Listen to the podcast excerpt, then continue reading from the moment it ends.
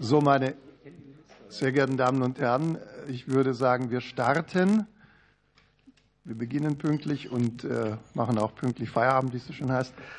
Ähm, ich darf äh, Sie zunächst mal alle ganz herzlich begrüßen zu dieser 87. Sitzung des Rechtsausschusses. Die Vorsitzende hat eine Terminskollision und äh, ich darf Sie deshalb entschuldigen.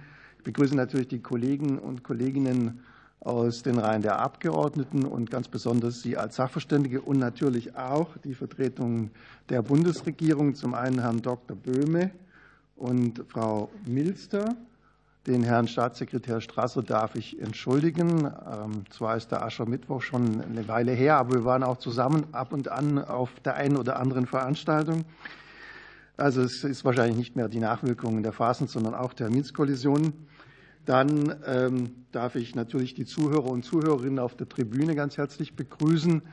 Ich möchte an dieser Stelle auch vielleicht das eine oder andere an äh, Verhaltensvorgaben äh, kundtun. Das wäre zum einen, ähm, das glaube ich, ist das Thema auch nicht wirklich geeignet für, dass man von der Tribüne keine Missfallenskundungen oder Beifallsbekundungen hier äh, macht und vor allen Dingen auch nicht filmt.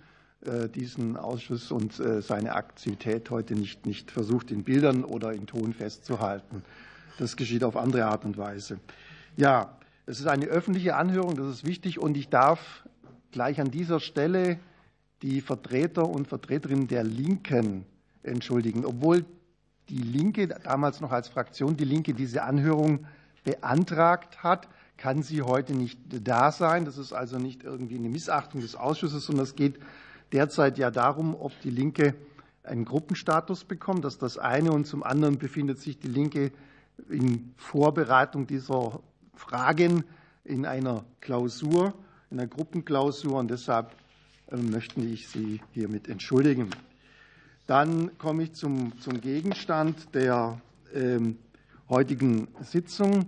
Es geht um eine Änderung des Wirtschaftsstrafgesetzes, um den Paragraphen 5 des Wirtschaftsstrafgesetzes, ähm, der reformbedürftig sein soll. Angeblich, so sieht es die Gesetzesinitiative des Bundesrates vor, um die es ja heute hier geht. Dieser Paragraph 5 des Wirtschaftsstrafgesetzbuchs, der, der ja äh, zwei Elemente eigentlich beinhaltet. Es geht um die äh, überhöhte Miete, orientiert an der Vergleichsmiete. Und zum einen geht es darum, die objektive Feststellung zu treffen und zum anderen, um den Tatbestand in seiner bisherigen Form erfüllen zu können, auch um eine subjektive Komponente, um das Ausnutzen auf der Seite des Vermieters und auf der anderen Seite äh, um eine besondere Bedrängnislage auf Seiten des Mieters. Und so jedenfalls der Gesetzesentwurf in seiner Begründung hier gibt es äh, Schwierigkeiten oder Beweislage. Ich kann es aus eigener Erfahrung berichten. Ich habe in 25 Jahren Justiz äh, einmal als junger Staatsanwalt ein einziges Verfahren gehabt nach 5 Wirtschaftsstrafgesetzbuch, das ich eingestellt habe, nach langem Hin und Her mit Gutachten und allem drum und dran. Und äh, der Initiativgeber meint hier, der Bundesrat, dass genau diese Beweisschwierigkeiten es seien, warum dieser Tatbestand in der Praxis ähm, so wenig Anwendung findet. Insbesondere die subjektive Komponente sei sehr schwierig nach der Rechtsprechung des Bundesgerichtshofs und stoße auf unüberwindbare, fast nahezu unüberwindbare Hürden.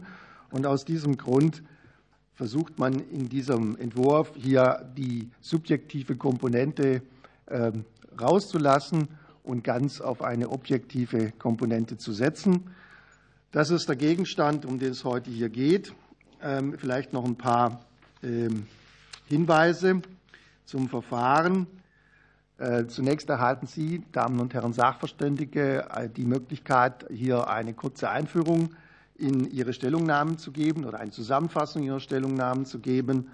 Und äh, das läuft bei uns alphabetisch, sind ja auch alle schon alphabetisch hier aufgereiht worden. Ähm, Sie beginnen also als erstes und Sie sind bei dieser Stellungnahmenrunde dann der Letzte. Und wenn wir nachher in die Fragenrunden übergehen, machen wir es genau in umgekehrter Reihenfolge. Dann gehen die Fragen zunächst, äh, sind Sie bei der Antwortrunde zunächst der Erste und Sie sind dann bei der ersten Fragerunde dann der Letzte. Also, Das wäre eigentlich schon alles, was es zum Eingang gibt. Vielleicht noch zur Zeit. Zur Zeit. Für die Eingangsstellungnahmen haben Sie jeweils vier Minuten Zeit. Ich werde Sie nicht mitten im Satz abbrechen. Aber sind Sie aus Fairnessgründen gegenüber Ihren Mitsachverständigen bitte so gut und äh, versuchen, in der Zeit zu bleiben?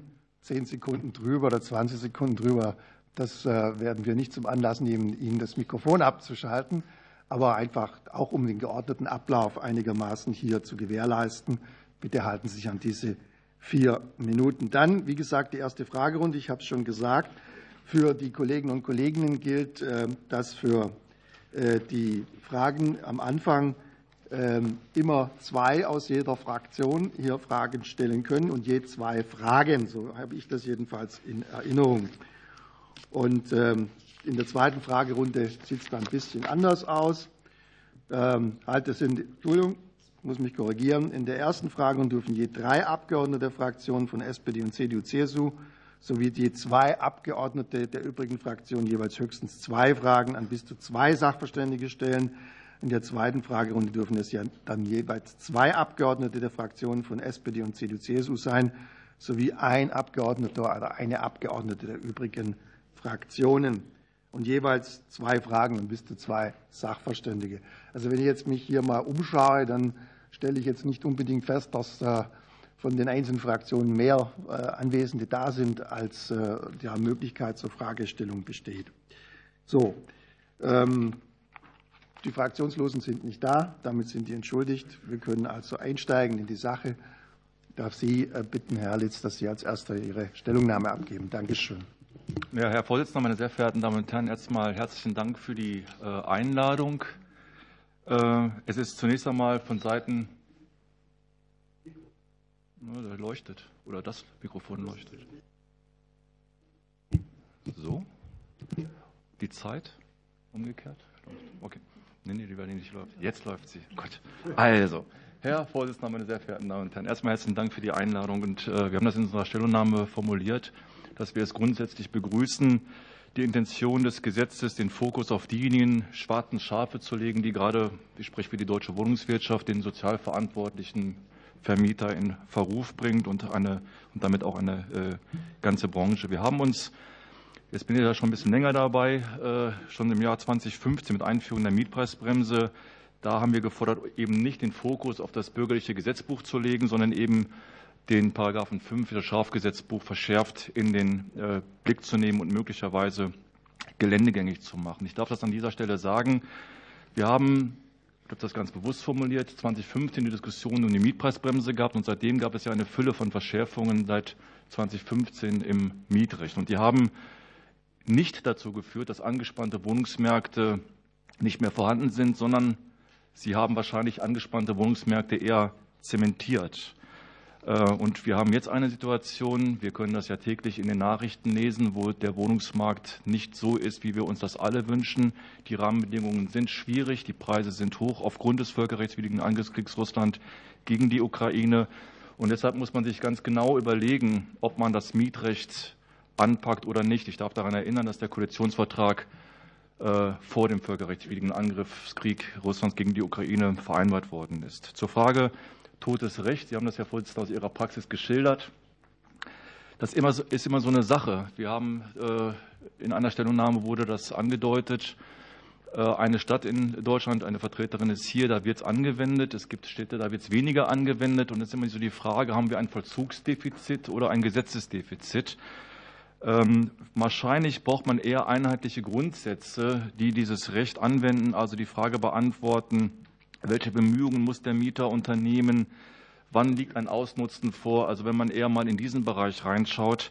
Und ich sage mal ganz offen, äh, mir ist es lieber, dass eine ordnungsrechtliche oder strafrechtliche Vorschrift nicht angewendet wird, sondern äh, es gibt viele Vorschriften im Strafgesetzbuch, die möchte ich jetzt nicht erläutern. Da bin ich ganz froh, dass sie nicht zur Anwendung kommen. Und insofern hat das ja auch appellierenden Charakter. Die Bedenken der Bundesregierung zu dem Sanktionsgehalt, das ist ja hier auch formuliert, die äh, teilen, man, also teilen wir vollumfänglich. Ähm, denn wenn man schlicht und ergreifend äh, das äh, Ausnutzen eines geringen Angebots streicht, dann kann man sich in der Tat die, dann kann man sich in der Tat die Frage stellen, ob es noch ein ordnungsrechtlich vorwerfbares Verhalten ist. Das schärfste Argument aus meiner Sicht jedenfalls ist, dass man fast schneller in das Ordnungsrecht landet, im Ordnungsrecht landet als äh, im BGB. Ähm, es gibt die Ausnahmen der Mietpreisbremse nicht im Wucherparagraphen, so wie er im Entwurf vorgesehen ist. Also die Ausnahmen greifen nicht. Ähm, es ist auch eine andere Begrifflichkeit. Man verwendet nicht den Begriff der Miete, sondern man verwendet den Begriff des Entgelts.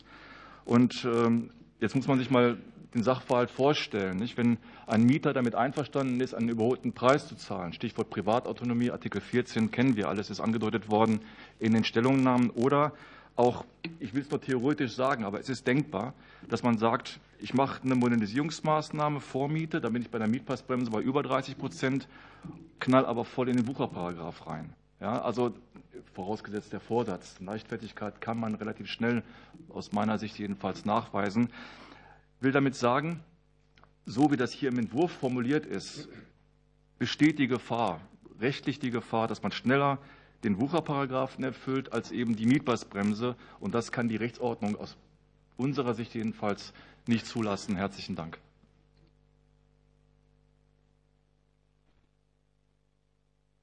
Ja, vielen Dank, sehr geehrter Herr Vorsitzender, sehr geehrter Herr Mitglieder des Deutschen Bundestages, sehr geehrte Damen und Herren, sehr geehrte vor allen Dingen Mitglieder hier der Bundesregierung. Ähm, ich möchte gleich vorausschicken, dass der IVD ähm, nicht, nicht die, also die Intention des Paragraph 5 nicht als solches kritisch sieht.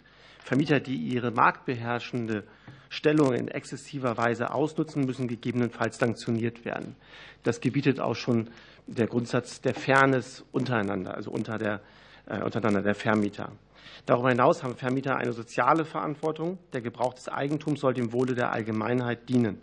So steht es in Artikel 14 Absatz 2 des Grundgesetzes.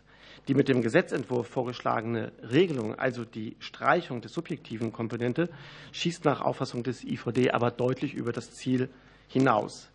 Die subjektive Komponente in Paragraph 5 Wirtschaftsstrafgesetz ist identitätsstiftend, ähnlich wie beim Wucher nach 138 Absatz 2 BGB und nach 291 Absatz 1 Nummer 1 StGB. Ohne subjektive Komponente ist zweifelhaft, ob noch ein vorwerfbares Unrecht äh, vorliegt. Diese Zweifel hat auch die Bundesregierung ähm, geäußert in seinen beiden Stellungnahmen, einmal unter der Führung der SPD und einmal unter der Führung der FDP. Ja, würde man diesen Vorschlag jetzt so umsetzen, so würde es in angespannten Wohnungsmärkten zukünftig alleine auf die ortsübliche Vergleichsmiete ankommen. Wird sie um 20 Prozent überschritten, kann es zu einem Bußgeld von ja dann so der Vorschlag von 100.000 Euro kommen. Das Problem liegt aber darin, dass der Vermieter die ortsübliche Vergleichsmiete nicht mit hundertprozentiger Gewissenheit, Gewissenheit äh, kennt. Äh, zwar wird in der Verwaltungspraxis, so äh, kann man nachlesen, äh, und so weiß man, dass das obere Ende einer Spanne dann angesetzt wird. Ähm, aber das gibt letztlich dann doch noch nicht Gewissheit, ob der ähm, Vermieter nachher in Anführungsstrichen zum Mietwucherer wird.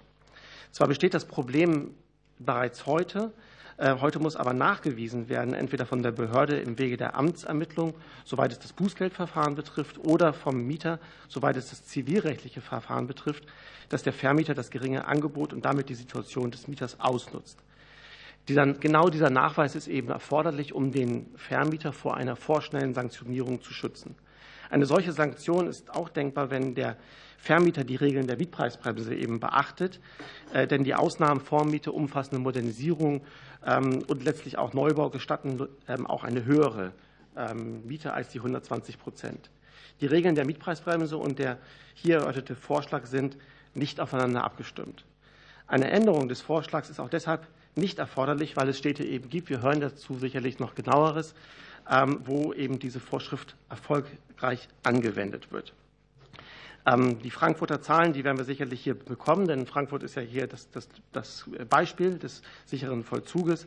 Aber ich habe zum Beispiel auch mit den Vertretern der Stadt München gesprochen und dort mir sagen lassen, dass es nur eine Handvoll Fälle gibt äh, äh, und dass man dort letztlich zwar dasselbe Beweisbarkeitsproblem hat, aber auch eben hier Abhilfe schaffen kann.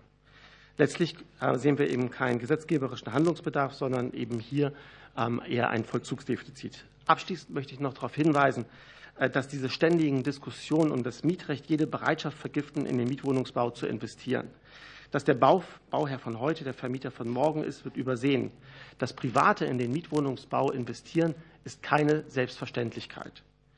Das zeigt sich derzeit. Die Situation ist ähm, ja, am Wohnungs äh, Wohnungsmarkt bzw. Wohnungsneubau dramatisch. Was wir brauchen, sind stabile Rahmenbedingungen und keine Mietrechtsänderung. Deswegen unser Plädoyer, Hände weg vom Mietrecht. Vielen Dank.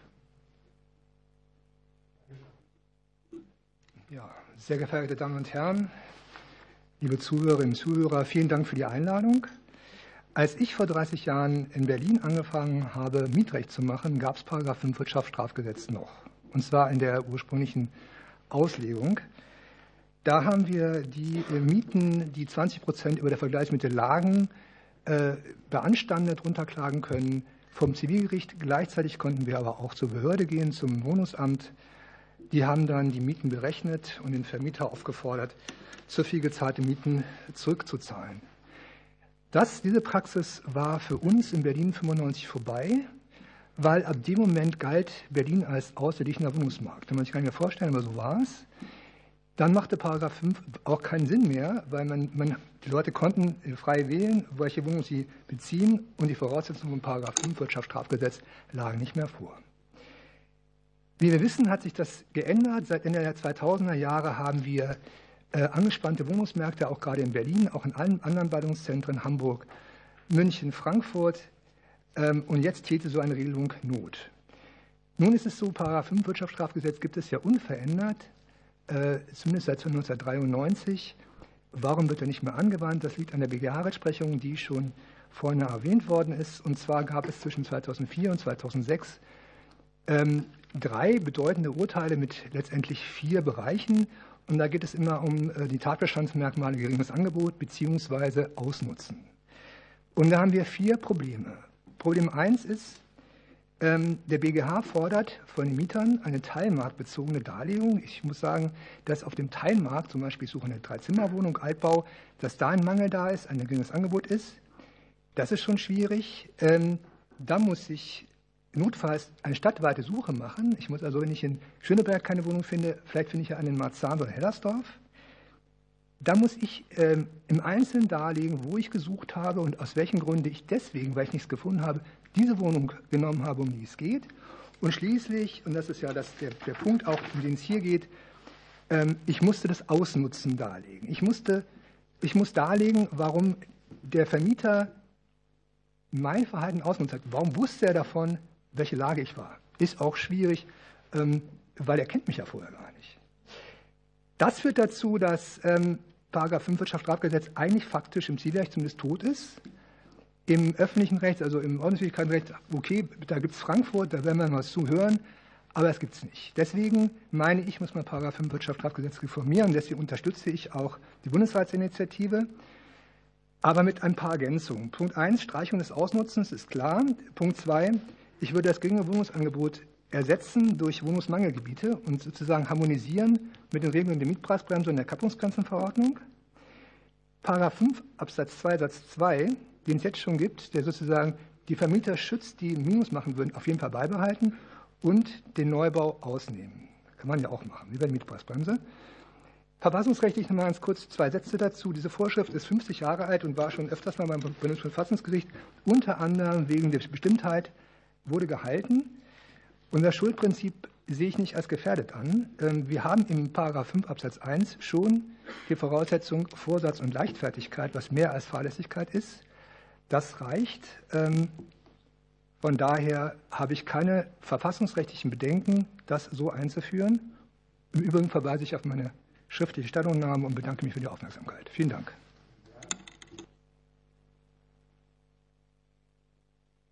Weiter. Guten Tag, mein Name ist Ratschen. Ich bin seit über 30 Jahren Rechtsberaterin in Hamburg beim Verein Mieterhelfen Mietern.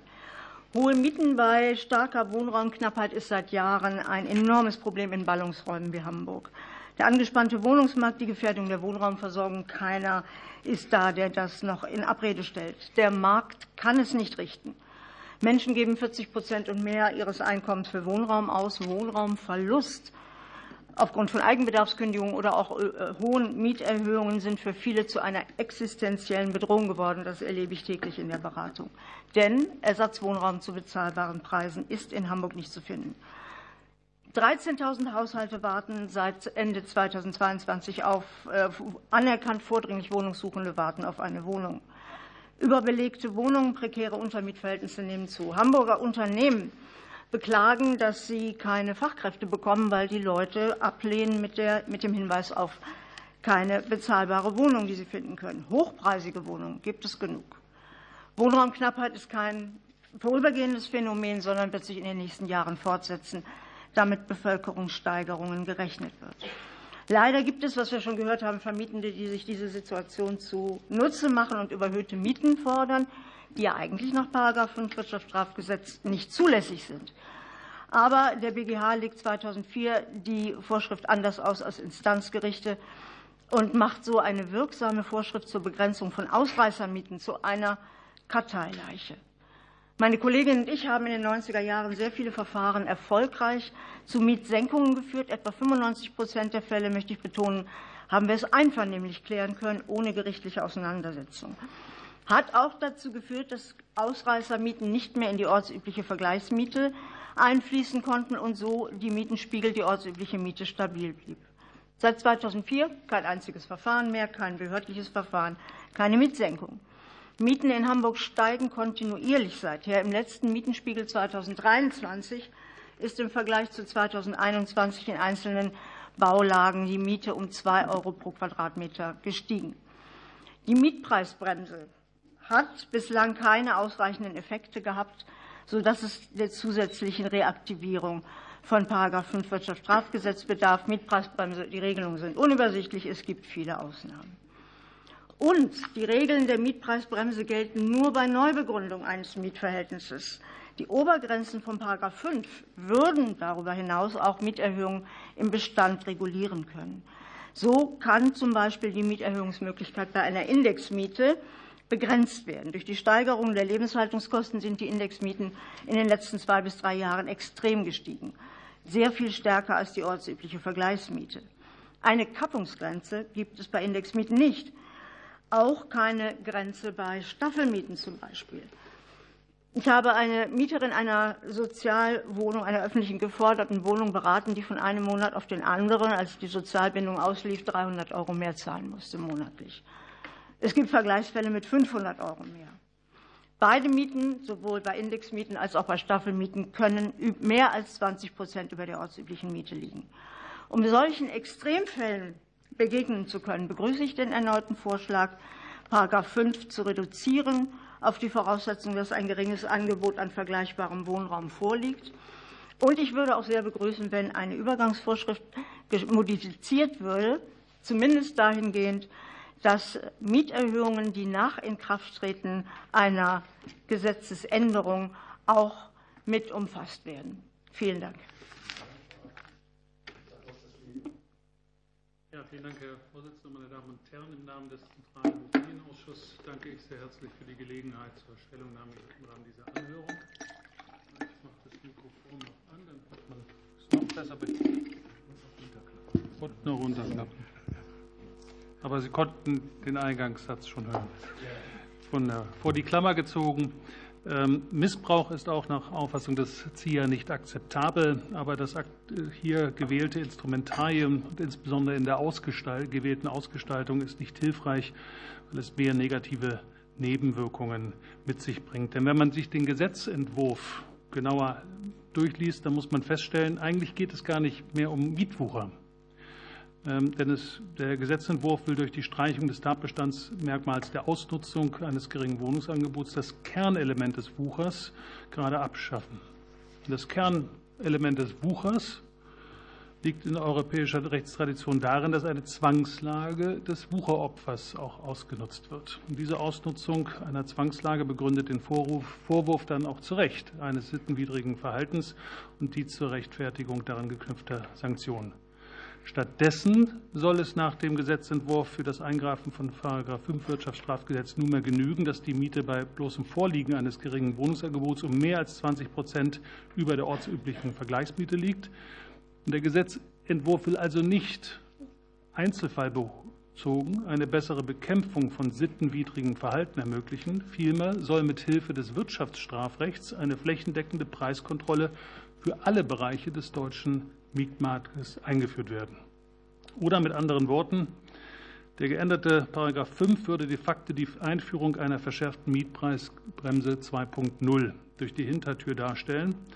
Anders als die im BGB geregelte Mietpreisbremse wäre diese neue Mietpreisbremse 2.0 ohne Rücksicht auf die tatsächliche Lage auf dem relevanten Wohnungsmarkt in ganz Deutschland flächendeckend unbefristet ohne Ausnahme anwendbar und Bußgeld bewährt.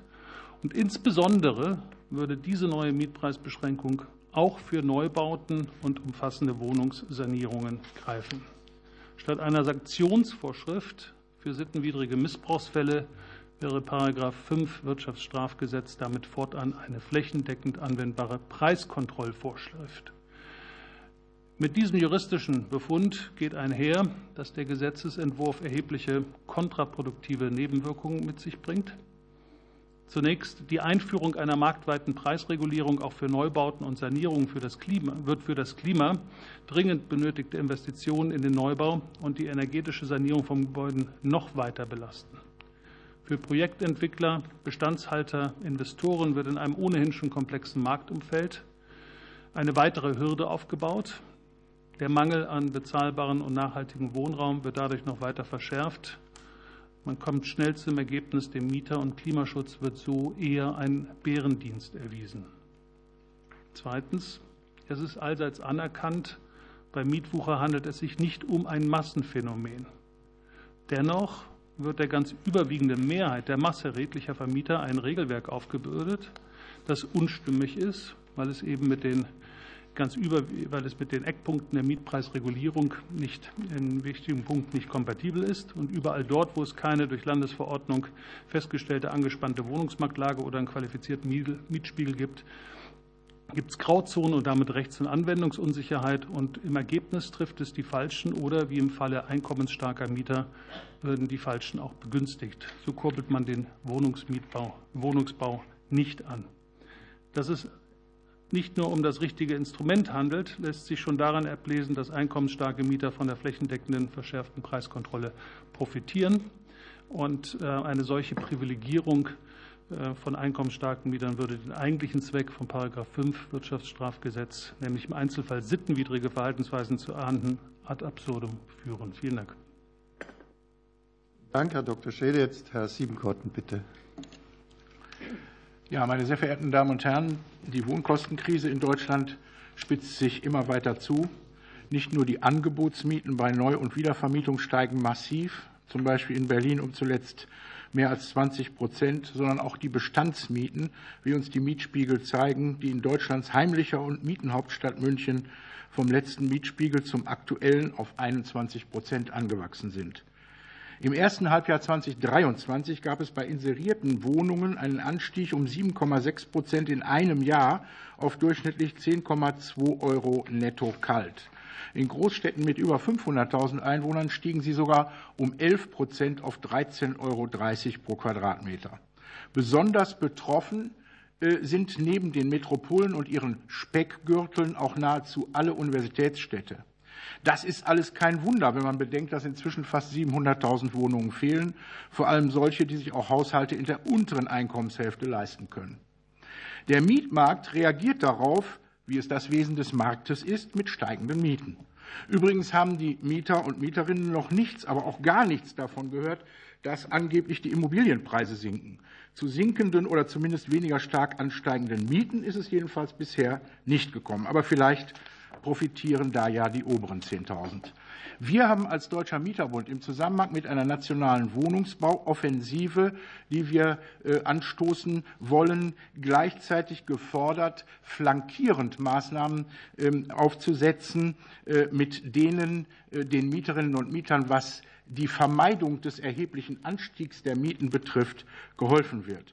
Da brauchen wir zum einen eine rigorose Senkung der Kappungsgrenze bei der Mieterhöhung. Wir haben sogar vorgeschlagen, einige Jahre die Mieten überhaupt nicht zu erhöhen, bis wir äh, wieder eine bessere Situation auf dem Wohnungsmarkt haben. Also vorübergehend, nicht endgültig eine solche Lösung.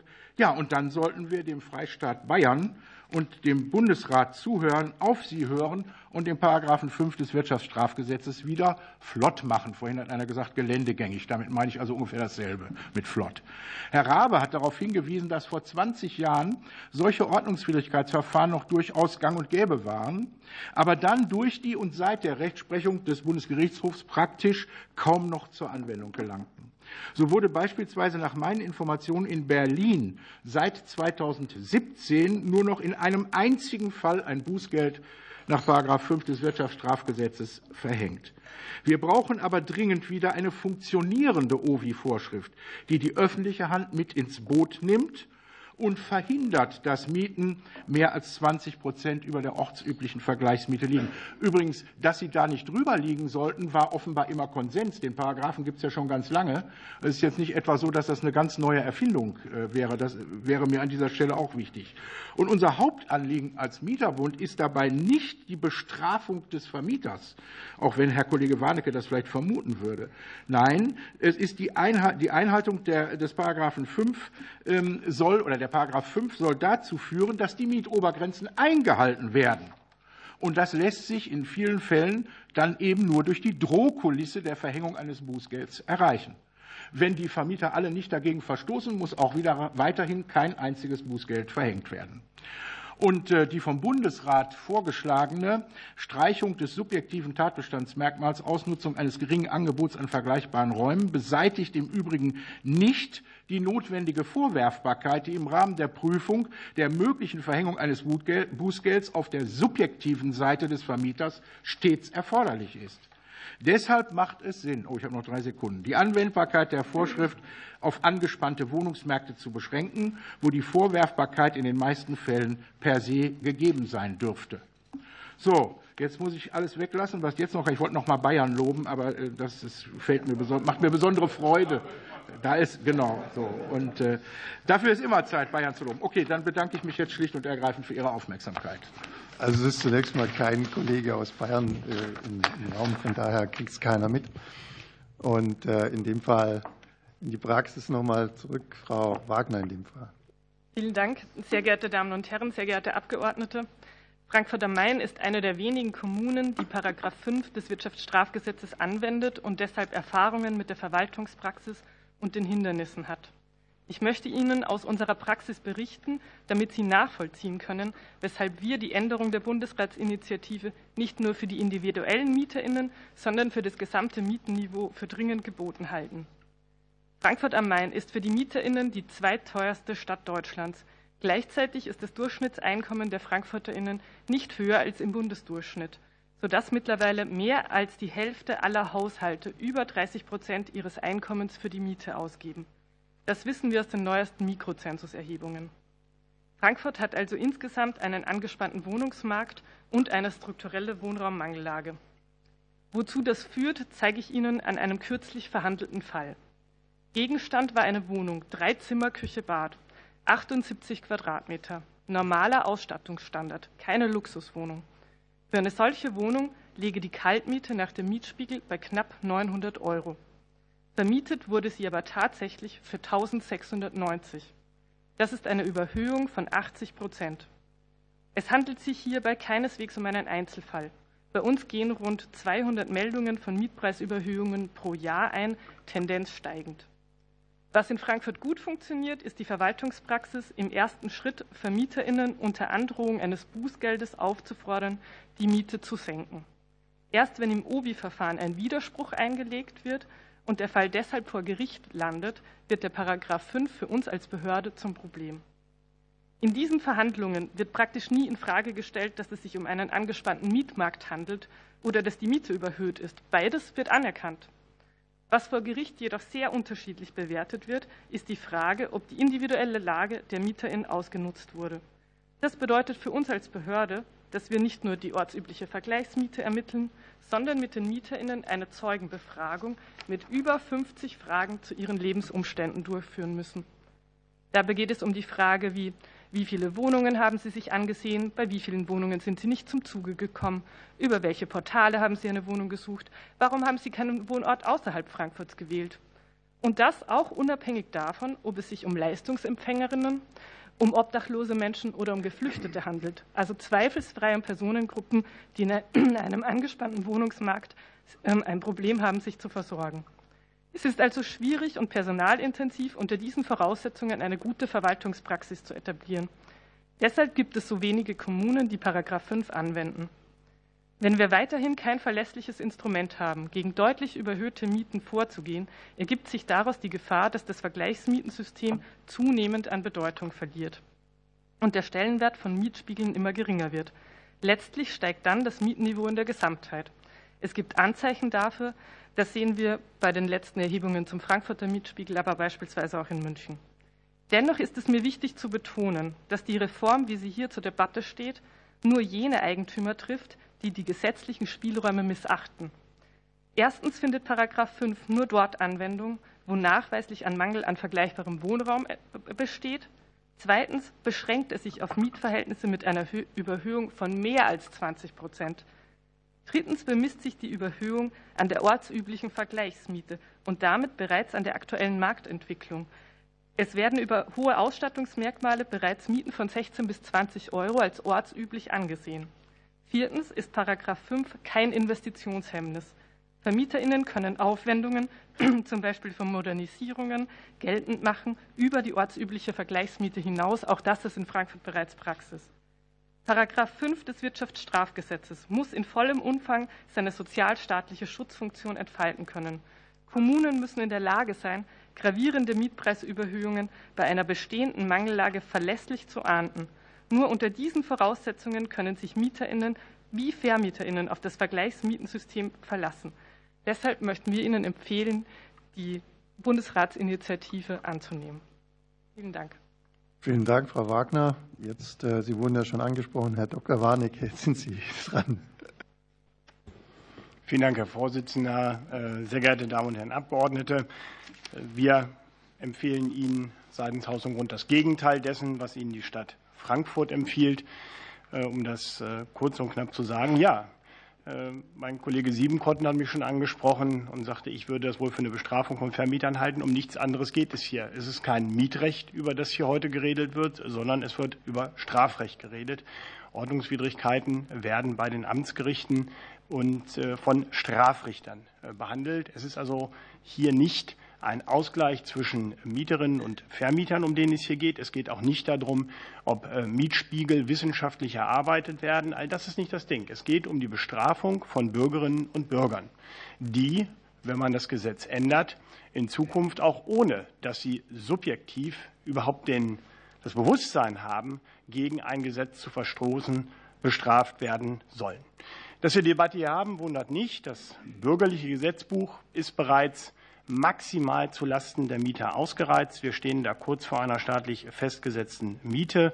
Mehr Nachschärfung, wie es äh, sicherlich von dem einen oder anderen hier im Raum genannt werden würde, ist praktisch nicht mehr möglich.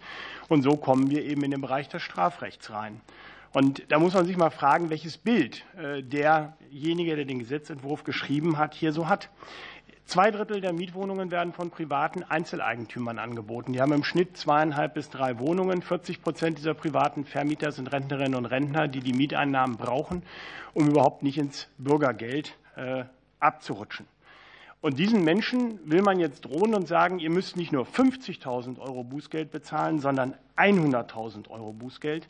Das verkennt völlig aber auch wirklich völlig die Lebens- und Finanzrealität der allermeisten privaten Vermieterinnen und Vermieter, die wir in Deutschland haben.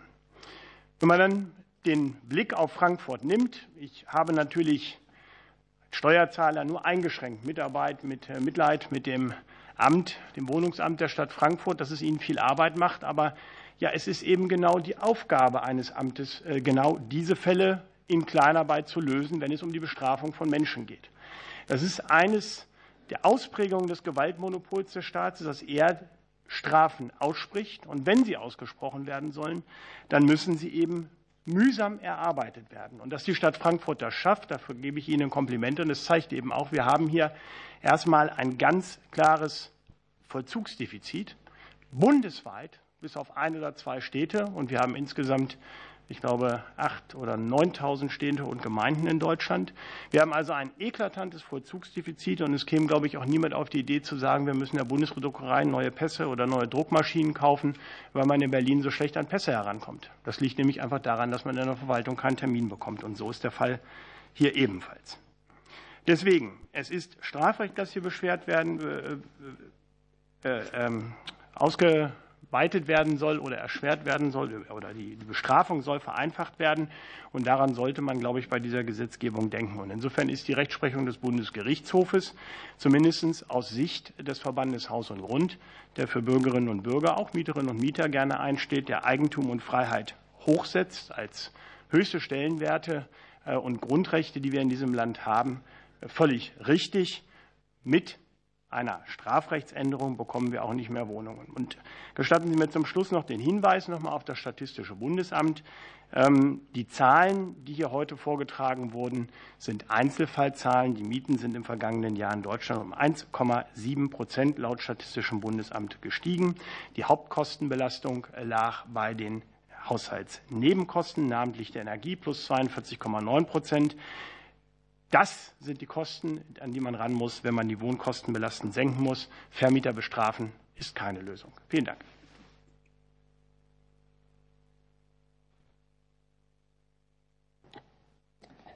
Ja, vielen Dank. Ich äh, habe mir überlegt, äh, um hier das Tableau noch zu komplettieren, will ich äh, zunächst einmal äh, noch mal aufzeigen, was eigentlich der Unterschied ist zwischen der jetzigen Rechtslage und der vorherigen Rechtslage, weil das hier teilweise etwas überspitzt dargestellt wurde, was angeblich jetzt äh, alles äh, erforderlich wäre und was später angeblich nicht mehr erforderlich sein soll.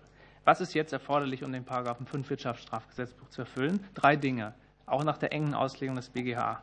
Wir brauchen eine Überschreitung der ortsüblichen Vergleichsmiete um 20 Prozent oder um 50 Prozent, wenn höhere Kosten das rechtfertigen. Das ist das Erste. Das Zweite ist, wir brauchen ein geringes Angebot im jeweiligen Teilsegment von Wohnraum. Und drittens muss der Mieter einen dringenden Bedarf für die Wohnung haben und äh, vergleichbaren Wohnraum nicht billiger finden können. Das sind die drei objektiven Tatbestandsmerkmale. Und für diese drei objektiven Tatbestandsmerkmale haben wir ein subjektives Element jeweils, laut Tatbestand nämlich Vorsatz oder Leichtfertigkeit. Also Leichtfertigkeit genügt auch schon jetzt. Anders als oft gelesen wird, muss der Vermieter also zum Beispiel nicht wissen, dass der Mieter in so einer Zwangslage ist, sondern reicht, wenn er Hinweise hat und das leichtfertig verkennt. Dieses subjektive Merkmal bezieht sich eben auf alle drei objektiven Tatbestandsmerkmale. Es ist also auch jetzt schon so, wenn der Vermieter irgendwann im laufenden äh, Mietverhältnis noch erfährt, was weiß ich, Gespräch auf der Treppe, dass der Mieter nur deswegen in der Wohnung ist, weil er nichts Billigeres findet, dann ist er auch schon nach geltendem Recht im Tatbestand drin. Das muss man halt alles nur beweisen können. Was sich jetzt ändert, das dritte objektive Merkmal soll gestrichen werden. Also das Erfordernis, dass objektiv der Mieter dringend die Wohnung braucht und nichts Billiges findet, was genauso ist wie die Wohnung, die er jetzt hat. Und dann natürlich in der Folge entfällt auch das subjektive Merkmal, auch bezogen auf dieses eine Merkmal, aber natürlich nicht auf die anderen Merkmale. Es bleibt dabei, der Vermieter muss vorsätzlich oder leichtfertig handeln. Es ist also nicht richtig, dass ein äh, Vermieter, der sich jetzt überhaupt keine Gedanken macht und keine Hinweise darauf macht, dass er vielleicht in einem Gebiet ist mit einem geringen Angebot oder dass er einen zu hohen Preis nimmt, mit Blick auf die ortsübliche dass er jetzt einfach so in den Tatbestand reinkommt. Und ja, der subjektive Tatbestand bleibt. Er entfällt nur auf das eine entfallene objektive Merkmal. Warum macht der Gesetzgeber das? Naja, weil er sagt, äh, wir wollen gesetzlich unwiderleglich vermuten, dass Mieter, die in einer Mangellage eine so hohe Miete annehmen, das wahrscheinlich aus einer Zwangsposition heraus machen. Und diesen Schluss zu machen von einer äh, sehr verbreiteten Situation von Menschen auf einen Tatbestand, der dann auf die Individualzwangslage verzichtet, ist nicht äh, wesensfremd, wie wir gehört haben, dem Bucher, sondern dem Sozialbucher gerade eigen. Das ist der Unterschied zwischen den Sozialbuchervorschriften im Wirtschaftsstrafgesetzbuch und dem Individualbucher, wie wir ihn zum Beispiel in 291 StGB haben. Äh, ganz typisches Merkmal historisch betrachtet dieser Tatbestände. So viel mal zu, der, zu dem Unterschied der Rechtslage jetzt und was beabsichtigt ist. Die verfassungsrechtlichen Bedenken gegen diese Reform kann ich überhaupt nicht nachvollziehen, muss ich ganz ehrlich sagen, insbesondere was den Schuldgrundsatz angeht. Der wird hier in den beiden Stellungnahmen der Bundesregierung, die auch schon zum letzten äh, Versuch des Bundesrats, so eine Regel hier einzuführen hat, sich geäußert hat, wie ein Schlagwort einfach angeführt. Es gibt keine Auseinandersetzung mit der Rechtsprechung des Bundesverfassungsgerichts dazu. Wenn man in die nämlich mal reinguckt, stellt man fest, äh, dass das Bundesverfassungsgericht dem Gesetzgeber immer wieder einen sehr, sehr weiten Einschätzungsspielraum zuteil hat kommen lassen, wenn es darum geht, neue Strafvorschriften und Ordnungswidrigkeiten, Tatbestände zu schaffen. Noch nie hat das Bundesverfassungsgericht gesagt, dass ein solcher Tatbestand mit Blick auf Schuldprinzip oder Übermaßverbot an Verhalten kriminalisiert oder unter Buße gestellt hat, das nicht hinreichend sozial schädlich wäre. Und natürlich kann der Gesetzgeber auch in diesem Fall die Entscheidung treffen, eine Preisobergrenze einzuführen und sie mit einem Bußgeld zu bewähren. Dr. Scheder hat recht. Das ist eine Preisobergrenze, eine sehr großzügige, aber es ist eine Preisobergrenze, die eingeführt wird. Und da hat der Gesetzgeber die Freiheit zu sagen, wer gegen so eine Grenze verstößt, der wird bebußt. Das haben wir schon vorher gehabt, das haben wir auch jetzt im Gesetz. Man muss nur einmal zwei Paragraphen vorher gucken. Paragraph 3 des Wirtschaftsstrafgesetzbuches ist genau seine Vorschrift. Da steht drin, wer gegen gewisse Preisvorgaben staatlich verstößt, wird bebußt. Also das ist wirklich eine juristische Nebelkerze. Ob man das unter wirtschaftspolitischen, sozialpolitischen Gesichtspunkten haben möchte, ist eine andere Frage. Aber ich würde dann doch dazu ähm, anregen, das ehrlich politisch zu diskutieren und sich da nicht hinter solchen Begriffen wie dem Schuldprinzip zu verstecken. Herzlichen Dank. Ja, vielen Dank für die ausführlichen und äh, sehr verschiedenen Stellungnahmen, aber damit war zu rechnen. Ähm, jetzt kommen wir zur ersten äh, Fragerunde. Also nach meinem und nach dem Sekretariatsaufschritt äh, geht es los mit Herrn Dr. Lutschak. Dann kommt Herr Dr. Lieb, dann Frau Dr. Martens und dann habe ich den, die Frau Steinmüller und dann Herrn Beckkamp, Frau Bayram und noch Herrn Müller drauf. Carsten Müller. Ja, vielen, vielen Dank, Herr Vorsitzender. Ich möchte gerne eine Frage an Herrn Ostus richten und eine Frage an Herrn Warnecke. Ich ähm, greife Herr Osthoff mal das auf, was Herr Wegner gerade sagte, dass er verfassungsrechtlich keine Bedenken äh, sieht mit Blick auf das Schuldprinzip. Also das verwundert mich jetzt dann schon ein bisschen. Immerhin haben zwei Bundesregierungen in ihren Stellungnahmen zum Bundesrat gesagt, dass sie solche Bedenken haben. Und ich habe ein gewisses Zutrauen in das Justizministerium. Hier auch, wie ich finde, einigermaßen objektiv. Ist ja einmal SPD geführt gewesen und einmal FDP geführt gewesen. Also scheint zumindest auch keine parteipolitisch geprägte Frage zu sein. Und deswegen würde ich Sie auch noch mal fragen, wie bewerten Sie denn diese Frage mit Blick auf das Schuldprinzip? Ähm, in einer verfassungsrechtlichen Dimension zum einen, aber es ist natürlich auch, und darauf äh, wies Herr Winger ja auch hin, es ist natürlich auch eine politische Frage, was ist eigentlich das vorwerfbare Verhalten, also jetzt sozusagen nicht verfassungsrechtlich, sondern eher untechnisch äh, formuliert, handelt da jemand schuldhaft vorwerfbar, wenn er 20 ähm, Prozent über der ortsüblichen Vergleichsmitte, die für ihn ja äh, unter sehr schwierigen Bedingungen eben auch nur äh, feststellbar ist, wie viele andere Dinge, die auch unbestimmt sind am Tatbestand, ähm, ist das sozusagen etwas, was gerechtfertigt wäre an dieser Stelle. Ähm, die zweite Frage würde ich gerne an Herrn Warnecke richten wollen. Ähm, das ist in vielen Stellungnahmen zum Ausdruck ähm, gekommen, äh, dass wir, und Sie sagten das ja auch selber, dass wir ja eigentlich ein sehr stark ausgeklügeltes Mietrecht bereits haben, was, wie ich finde, völlig auch zu Recht hohe Schutzstandards auch für die Mieterinnen und Mieter ähm, statuiert. Wenn man jetzt den Fünf-Wirtschaftsstrafgesetz nehmen würde, der in der Tat, so ist auch meine Bewertung, am Ende eine bundesweite äh, Mietpreisbremse äh, wäre, ohne die Ausnahmen, was bedeutet das dann eigentlich mit Blick auf die zivilrechtlichen Regelungen, die wir jetzt haben, wo ja eben solche Ausnahmen vorgesehen sind aus guten Gründen, also Vormiete, ähm, die Frage, dass man, wenn man umfassend modernisiert, eben eine höhere Miete auch äh, nehmen äh, kann. Ähm, da stellen sich für mich eben solche Fragen, kommt man da nicht in Widerspruch? Ist das nicht auch mit Blick auf äh, die Rechtsfigur, die ja anerkannt ist, einer der Rechtsordnung, nicht eigentlich ein Problem, wenn man über den Fünfwirtschaftsstrafgesetz das Zivilrecht im Prinzip eigentlich rasieren würde?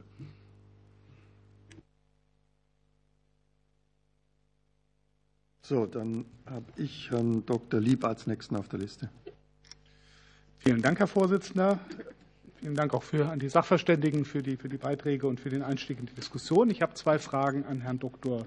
Schede. Die eine Frage geht in die gleiche Richtung, die der Kollege Luschak gerade ähm, gestellt, gestellt hat, äh, nämlich um die verfassungsrechtliche Einordnung. Sind jetzt hier verschiedene äh, Positionen schon vertreten worden. Und tatsächlich ist äh, für mich die entscheidende Frage, die wir in dieser Runde noch mal näher beleuchten wollen, was bleibt denn eigentlich, wenn man auf vorsätzlich und fahrlässig nur noch zurückfallen würde, was bliebe denn dann vom subjektiven Tatbestand eigentlich noch übrig? Wie wäre das aus Ihrer Sicht äh, verfassungsrechtlich einzuordnen oder überwiegen dann nicht doch die Bedenken zu sagen, das vollständige oder weitgehende Entsubjektivieren, so würde ich es formulieren, und das Fokussieren nur noch, auf die Tat, Tatsache dass dort äh, entsprechende Größenordnungen erreicht sind, äh, würde schon genügen. Das ist äh, die erste Frage. Die zweite Frage basiert auf einer Bemerkung, die Sachverständige Ratschen, Ratschen vorhin gemacht hat, nämlich die sehr interessante Gegenüberstellung ähm, zur Frage von Indexmiete, Mietverträgen, die ja legal nach dem BGB vereinbart werden können und dem Wirtschaftsstrafgesetzbuch. Da interessiert mich, ob Sie so ad hoc eine Meinung dazu haben, was wäre, wenn Indexmietverträge in Zeiten starker Inflation entsprechend angepasst werden. Es hat ja lange Zeit eben sehr geringer Inflation gegeben. Deswegen haben sich die Verträge ganz wenig bewegt. Aber unterstellen wir mal, wir hätten zwei, drei Jahre nacheinander so eine starke Inflation. Es gibt einen legal vereinbarten Indexmietvertrag und äh, dem würde jetzt eine neue Fassung vom Wirtschaftsstrafgesetz gegenüberstehen. Was wären Ihre Gedanken dazu, wie sich das eigentlich legal zueinander, zueinander verhalten könnte, wenn man sozusagen die äh, Vertragsvereinbarung auf Grundlage des BGB dazu führt, dass man hinterher in einem Ordnungswidrigkeitstatbestand wäre? Vielen Dank. Dann Frau Dr. Martens. Vielen Dank, Herr Vorsitzender. Vielen Dank für die Stellungnahmen. Ich habe dazu zwei Nachfragen. Die erste richtet sich an Frau Wagner. Sie haben ja beschrieben, dass die Stadt Frankfurt eine der wenigen Kommunen äh, ist, die auch nach 2004 äh, mühsam, aber mit Erfolg äh, den Paragraphen 5 aus dem Wirtschaftsstrafgesetz anwendet. Sie haben auch beschrieben, wo die praktischen Schwierigkeiten bei der Anwendung liegen. Meine Frage wäre, ob Sie kurz ähm, darstellen könnten, ähm, was äh, würde sich in Ihrer Praxis äh, ändern und hoffentlich äh, verbessern, sollte der Gesetzesparagraph so geändert werden, wie vom Bundesrat beschlossen? Also was würde konkret einfacher, schneller, anders gehen als bisher? Und meine zweite Nachfrage richtet sich an Professor Dr. Wegner. Ähm, habe ich Sie mit Ihrer Stellungnahme richtig verstanden und kann ich das so zusammenfassen, dass Sie sagen, der Gesetzesparagraf in der Neufassung, so wie vom Bundesrat beschlossen, würde für keinen Vermieter neue äh, Verpflichtungen äh, mit sich bringen. Das ist nämlich auch die Sorge, die unter anderem auch von ähm, Haus und Grund äh, geäußert wird, dass dieser Gesetzesparagraf in seiner Neufassung ähm, die Vermieter noch weiter belasten würde, noch weitere Verpflichtungen äh, für sie bedeuten würde, ähm, ist tatsächlich so, äh, dass mit der Neufassung des Paragraphen keine neue Verpflichtungen eingeführt wurden, die die Vermieter schon heute nicht hätten, große wie kleine. Vielen Dank. Habe ich die Frau Steinmüller. Vielen Dank, Herr Vorsitzender, und vor allen Dingen Ihnen vielen Dank für Ihre Stellungnahmen. Vielleicht ein Satz vorab. Herr Warnecke, also meine Großeltern sind auch Vermieter, aber niemand zwingt die, überhöhte Mieten zu nehmen. Also auch das muss man vielleicht einfach noch mal festhalten, dass das ja auch immer eine Entscheidung ist, welche Miethöhe man ansetzt und ob man dann gegebenenfalls von Wuchermieten, ähm, ob man die ansetzt oder nicht. Meine Fragen richten sich aber an Frau Ratschen. Sie haben ja jetzt gerade sehr konkrete Fälle aus Ihrer Beratungspraxis genannt. Sie hatten ein Beispiel ähm, mit Menschen, die in einer Wohnung gelebt haben im sozialen Wohnungsbau, wo die Bindung ausgelaufen ist und wo Sie von diesem großen Preissprung gesprochen haben. Können Sie das vielleicht noch mal konkret erläutern, warum da Paragraph 5 momentan nicht greift und was man da ändern müsste? Und auch Ihr zweites Beispiel, da ging es ja um die Indexmieten, das wurde ja eben auch schon mal an, noch mal angesprochen, auch vom Kollegen Lieb, äh, bei der Frage, ob, wie das bei Indexmieten funktioniert und welche mögliche Kappung dadurch passieren kann. Vielleicht könnten Sie das uns noch mal erläutern. Vielen Dank. Dankeschön. Da habe ich den Kollegen Carsten Müller auf der Liste. Ja, vielen Dank, Herr Vorsitzender. Ähm, ich habe zunächst eine Frage an Herrn äh, Dr. Osthus. Es ist am Rande schon bei einigen Sachverständigen angesprochen worden. Hat eine entsprechend vorgeschlagene Änderung des Paragraphen 5 Wirtschaftsstrafgesetz aus Ihrer Sicht Auswirkungen auf die Investitionswilligkeit? Wir, das ist ja ein wichtiges Thema. Es geht nicht nur um die energetische Sanierung, auch das ist am Rande angesprochen worden, aber auch um die Neubaumaßnahmen. Und wir leben ja in einer Zeit, in der im Grunde genommen im Drei-Monats-Rhythmus die äh, von der derzeitigen Bundesregierung selbst erklärten Ziele regelmäßig äh, zurückgenommen werden, was die Situation eher deutlich verschärft. Ähm, zweite Frage an Herrn Herlitz. Wir haben es eben gehört, auch da haben Sachverständigenkollegen von Ihnen eben ausgeführt. Frau Wagner hat aus der Stadt Frankfurt berichtet und Herr Siebenkotten hat äh, die Zahlen im Vergleich dazu aus Berlin seit 2017 genannt. Die liegen im Vergleich in der Wirksamkeit im Promillebereich. Ähm, jetzt hat es in Berlin die eine oder andere politische Veränderung in der jüngeren Vergangenheit gegeben. Vielleicht tritt dann auch eine Veränderung insofern ein. Bedarf es eigentlich vor diesem Hintergrund einer Änderung des Gesetzes oder haben wir hier eher ein Anwendungsdefizit? Und wenn wir ein äh, Anwendungsdefizit haben sollten, wie kann man das wirksam abstellen? Schön. Dann habe ich jetzt den Herrn Beckkamp auf der Liste. Ja, von mir vielen Dank. Meine Frage geht an Herrn Dr. Osthus, Herrn Dr. Warnecke und Herrn Siebenkotten. Zwei Sachverständige? Bitte? Ach so, dann, dann nehme ich gerne Herrn Siebenkotten und Herrn äh, Warnecke. Ähm, eine Frage. Ähm, die Frau Steinmüller sagte gerade, es sei eine Entscheidung über erhöhte Mieten zu nehmen. Ich glaube, es ist genau die Krux. Genau das ist es nach der Neuregelung wahrscheinlich eben nicht mehr, sondern viele Vermieter, die eben alles richtig machen wollen, erfüllen den Tatbestand, obwohl sie alles richtig machen wollen. Insofern die ganz konkrete Frage, was muss denn ein Vermieter nach dieser Neuregelung konkret tun, insbesondere wenn kein Mietspiegel vorhanden ist, ganz konkret praktisch, um eben eine angemessene Miete überhaupt ermitteln zu können? Also was muss er alles prüfen? Was ist Mängel in der Wohnung, die vielleicht sogar später erst auftreten und so weiter? Ähm, das ist ja der Kern, dass Leute eben ungewollt da reinkommen, ohne ihr Wissen, ohne Entscheidung. Was muss ein Vermieter zukünftig nach der Neuregelung Ihrer Ansicht nach tun, um das zu vermeiden? Vielen Dank. Dankeschön, Frau Bayram. Ja, vielen Dank, Herr Vorsitzender. Auch von mir vielen Dank an alle ähm, Sachverständigen. Das ist wirklich total interessant, die verschiedenen Aspekte zu beleuchten. Meine beiden Fragen gehen an Herrn Rechtsanwalt Rabe. Ähm, Sie fordern über die Streichung des Ausnutzens in Paragraph 5 hinaus noch die Ersetzung des geringen Angebots durch Wohnungsmangel.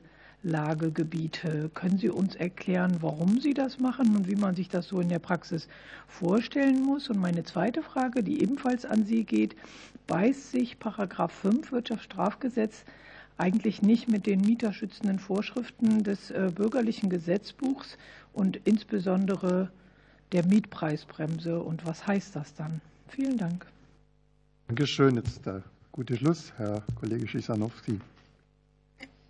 Ja, besten Dank, Herr Vorsitzender, auch äh, an die äh, Sachverständigen für die Stellungnahmen und auch nochmal die mündlichen Ausführungen dazu. Zwei äh, Nachfragen. Die erste geht an Herrn Siebenkotten vor dem Hintergrund, dass ja der Deutsche Mieterbund schon seit langem eine entsprechende Anpassung des Paragraphen 5 ja fördert. Und äh, Sie haben ja schon äh, in Ihrer Stellungnahme äh, dazu etwas ausgeführt, nämlich auf den ja im hohen Maße angespannte Situation auf dem Wohnungs- und damit auf dem Mietmarkt. Und deswegen wäre meine Bitte und Frage zugleich, ob Sie den vorliegenden Gesetzesentwurf denn noch mal vertiefen, konkret auf die angespannte Situation im Wohnungs- und Mietmarkt an, einordnen könnten und natürlich auch die ähm, äh, hier in Rede stehende Anpassung des Paragraphes 5 noch mal beleuchten könnten, was das für Auswirkungen hätte. Und die äh, zweite Frage geht an äh, Professor Dr. Wegner, genauso wie einige meiner Vorredner äh, möchte ich noch mal eingehen auf äh, die Vereinbarkeit mit dem äh, Schuldprinzip, zu dem Sie gerade schon ausgeführt hatten. Und da wäre die Bitte, ob Sie denn insbesondere noch mal diesen Aspekt ebenfalls noch mal vertiefend herausstellen können, gerade schon auch vor dem Hintergrund der Rechtsprechung des Bundesverfassungsgerichts. Dankeschön. Ja, vielen Dank. Wir kommen zur Antwortrunde. Ähm, ich würde jetzt äh, vorschlagen, dass Sie vielleicht, Herr Dr. Ostus, der Sie ja zunächst von Herrn Lutschak gefragt wurden und dann von Herrn Müller. Achso, wir müssen es ja andersrum machen. Entschuldigung, ja, klar, Entschuldigung. Ich habe meine einleitenden Worte schon wieder vergessen. Wir gehen ja die umgekehrte Reihenfolge. Ähm, das heißt, Herr Professor Dr. Wegner beginnt mit der Antwort. Und zwar gab es Fragen von äh, der Kollegin Dr. Martens und von Herrn Schisanowski. Vielleicht können Sie beide beantworten. Danke. Vielen Dank für die Fragen. Zunächst äh, zu der Frage von Frau Dr. Martens. Äh, was ändert sich jetzt eigentlich? Ich hatte das eben schon angedeutet. Äh, wir machen es aber jetzt vielleicht nochmal an einem Beispielfall. Angenommen, man hat einen Mieter und man vermietet für 130 Prozent der ortsüblichen Vergleichsmiete. Also man vermietet überhöht. Man hat auch eine Mangellage. Nehmen wir das mal an. Man, wir nehmen auch mal an, der Mieter findet halt nichts Billiges, deswegen hat er das angenommen. In dieser Situation, nach jetzt geltendem Recht, äh, muss der Vermieter eben da aufpassen, dass er nichts darüber erfährt, sowohl vor Vertragsschluss als auch während der gesamten Vertragslaufzeit, dass der Mieter nichts Billiges findet. Das heißt, er muss sich sowohl bei dem Vertragsschluss als auch im Verlauf des Mietverhältnisses die Ohren zuhalten, was das angeht. Aus meiner Sicht würde sich ein seriöser Vermieter auf so ein Konstrukt nicht einlassen, bei dem es ihm nur darauf ankommt, äh, nichts zu erfahren, damit er dann nicht in den Tatbestand fällt. Also nur diese schützen wir mit diesem Beweisproblem. Bis auf eine Gruppe. Es gibt eine Gruppe von Vermietern, die ernsthaft schlechter gestellt werden durch die Reform, nämlich diejenigen, die sich informiert haben über die Lage ihres Mieters und herausgefunden haben, dieser Mieter braucht die Wohnung eigentlich gar nicht dringend. Äh, der könnte auch leichter was Billigeres finden. Der nimmt sie aber trotzdem, weil er sie entweder so schön findet oder weil es ihm halt egal ist. Ja? In dieser Situation sind das Fälle, die jetzt sind jetzt 100 Prozent legal, da besteht kein Zweifel dran, die werden dann illegal. Bei den anderen Fällen die sind im Prinzip objektiv jetzt schon nicht egal. Der Vermieter muss nur aufpassen, dass er keine Hinweise darauf bekommt, sonst rutscht er in den Tatbestand rein. Und jetzt muss man sich halt rechtspolitisch fragen, wer ist wohl in der Mehrheit? Also was sind häufige Fälle und was sind weniger häufige Fälle und wie wägt man die gegeneinander ab? Das ist die eigentliche Frage, die sich hier politisch stellt. Dann nochmal zum Schuldprinzip. Ähm, ich teile die Auffassung des Abgeordneten Luxak, dass das Bundesjustizministerium grundsätzlich ein äh, seriöser äh, Spieler ist, der gute Rechtsauskünfte gibt. Aber in diesem Fall stimmt irgendwas nicht. Ich weiß auch nicht, woran es liegt. Äh, äh, wenn man sich in die Rechtsprechung des Bundesverfassungsgerichts mal einliest zu dem Schuldprinzip, dann merkt man eigentlich, dass schon der Begriff des Schuldprinzips schon von sich aus falsch ist. Denn wenn es darum geht, dass der Gesetzgeber die Entscheidung trifft, ob ein Verhalten bestraft wird oder nicht, ob ein Straftatbestand äh, geschrieben werden soll oder nicht, dann liest man dort, dass das Bundesverfassungsgericht dafür eigentlich gar nicht das Schuldprinzip in Anschlag bringt, sondern das Übermaßverbot bei dem Ob der Bestrafung. Das Schuldprinzip kommt erst bei den Wiederbestrafungen ins Spiel, weil er nämlich sagt, wenn der Gesetzgeber sich legitimerweise entschieden hat, ein Verhalten unter Straf zu stellen, dann muss die Rechtsfolge, die anordnen, auch zur Schwere des Verhaltens passen. Aber das ist schon mal der erste Schritt, den man eigentlich gehen müsste. Und schon da sieht man, dass die Rechtsprechung des Bundesverfassungsgerichts überhaupt nicht rezipiert wird, sondern eben nur so ein Schlagwort in den Raum geworfen wird. Und wenn man dann tiefer in die Rechtsprechung reinguckt, dann findet man halt immer die Formulierung, dass gesagt wird, ähm, das Bundesverfassungsgericht setzt dem Gesetzgebungsprozess ein paar äußere Grenzen. Es darf nicht völlig außer Verhältnis geraten. Man darf nicht für einen Diebstahl plötzlich lebenslang verhängen. Aber ansonsten wird immer wieder betont, dass der Gesetzgeber selber bestimmen soll, welches Verhalten unter Strafe gestellt wird oder nicht. Ich kann hier eins von vielen Zitaten, die man da findet, nochmal vorbringen. Es ist grundsätzlich Sache des Gesetzgebers, den Bereich strafbaren Handels verbindlich festzulegen. Er ist bei, einer, bei der Entscheidung, ob er ein bestimmtes Rechtsgut, dessen Schutz ihm wesentlich erscheint, gerade mit den Mitteln des Strafrechts verteidigen, und wie er dies gegebenenfalls tun will, grundsätzlich frei. Das ist die Ausgangslage, die wir haben. Und wie gesagt, äh, es gibt wirklich Ordnungswidrigkeiten Tatbestände im deutschen Recht. Da kann man sich natürlich fragen, ob es eine gute Idee war, die zu erlassen. Ja, ich weise nur mal auf die Preisangabenverordnung hin wo schon äh, fehlerhafte Etikettierung im Supermarkt, wenn die Bananen äh, eigentlich 3,99 kosten, man schreibt dort 2,99 hin, das ist aber schon veraltet, das ist ein Bußgeldtatbestand nach deutschem Recht. Ja? Also äh, da, da, sind wir sonst auch nicht zimperlich und zwar mit Billigung des Bundesverfassungsgerichts. Deswegen wundert mich es sehr, dass ohne weitere Begründung jetzt hier die Behauptung aufgestellt wird, wir würden hier gegen das Schuldprinzip plötzlich verstoßen. Vielen Dank. Dann gibt es zwei Fragen an Herrn Dr. Warnecke, eine von Herrn Lutschak und eine von Herrn Beckkamp. Vielen Dank, äh, Herr Müller. Ich äh, greife das mal auch, äh, was mein Vorredner gerade sagte, dass er sich wundert, ähm, dass da so unterschiedliche Maßstäbe angelegt werden. Und ich glaube, das trifft auch auf die Fragen von Herrn Lukschak und Herrn Beckkamp zu. Wir haben bei der Vermietung von Wohnraum keinen professionellen Markt in Deutschland. Das ist übrigens ein riesengroßer Vorteil dieses Wohnungsmarktes, weil die Haus- und Grundmitglieder und private Eigentümer ihre Wohnungen nicht global handeln und global anbieten, sondern nehmen wir mal das Beispiel von Frau Steinmüller, wenn für sie alles gut läuft, vielleicht in der Generation Folge weitergeben und eines Tages Frau Steinmüller zu einer Vermieterin machen. Das könnte ja sein. Hat den großen Vorteil, dass dann die neue Vermieterin ähm, vermutlich verantwortungsbewusst mit ihren Mieterinnen und Mietern umgeht. Und das ist eben viel besser, als äh, wenn es eine große, eine große Fondsgesellschaft ist. Jetzt äh, zu Herrn äh, Lukczak. Ich bleibe mal bei dem Beispiel Großeltern Steinmüller. Ähm, die Großeltern Steinmüller müssen ja als allererstes herausfinden, was überhaupt die ortsübliche Vergleichsmiete ist. Wenn Sie die dann ermittelt haben, können Sie sich ähm, überlegen, ob Sie einen kleinen Zuschlag nehmen. In den vergangenen zwölf Monaten sind laut Statistischem Bundesamt die Kosten für Instandhaltung und Instandsetzung um 14 Prozent gestiegen. Ähm, wenn wir jetzt also sagen, wir modernisieren mal ein bisschen, setzen ein anständiges Bad rein oder bauen einen neuen Heizkörper oder ein neues Fenster ein, werden Sie also einen Aufschlag nehmen. Sie müssen dann die ortsübliche Vergleichsmiete plus die vielleicht geltende Mietpreisbremse plus jetzt dann die 20 Prozent für das Wirtschaftsstrafgesetzbuch äh, kalkulieren. Und da kann man schon mal ins Schwimmen kommen, zumal es auch keine riesengroßen Summen sind. Durchschnittsmiete in Berlin unter 7 Euro. Wenn das die Vergleichsmiete wäre, wäre also bei 8,41 Euro bereits das ähm, ja, Fallbeil des Wirtschaftsstrafgesetzbuches gegeben. So, in dem Bereich wäre also das Strafgesetzbuch drüber. Es gibt aber auch den anderen Fall, dass theoretisch eine Miete zivilrechtlich zulässig ist, die aber dann durch das Strafgesetzbuch eingebremst wird.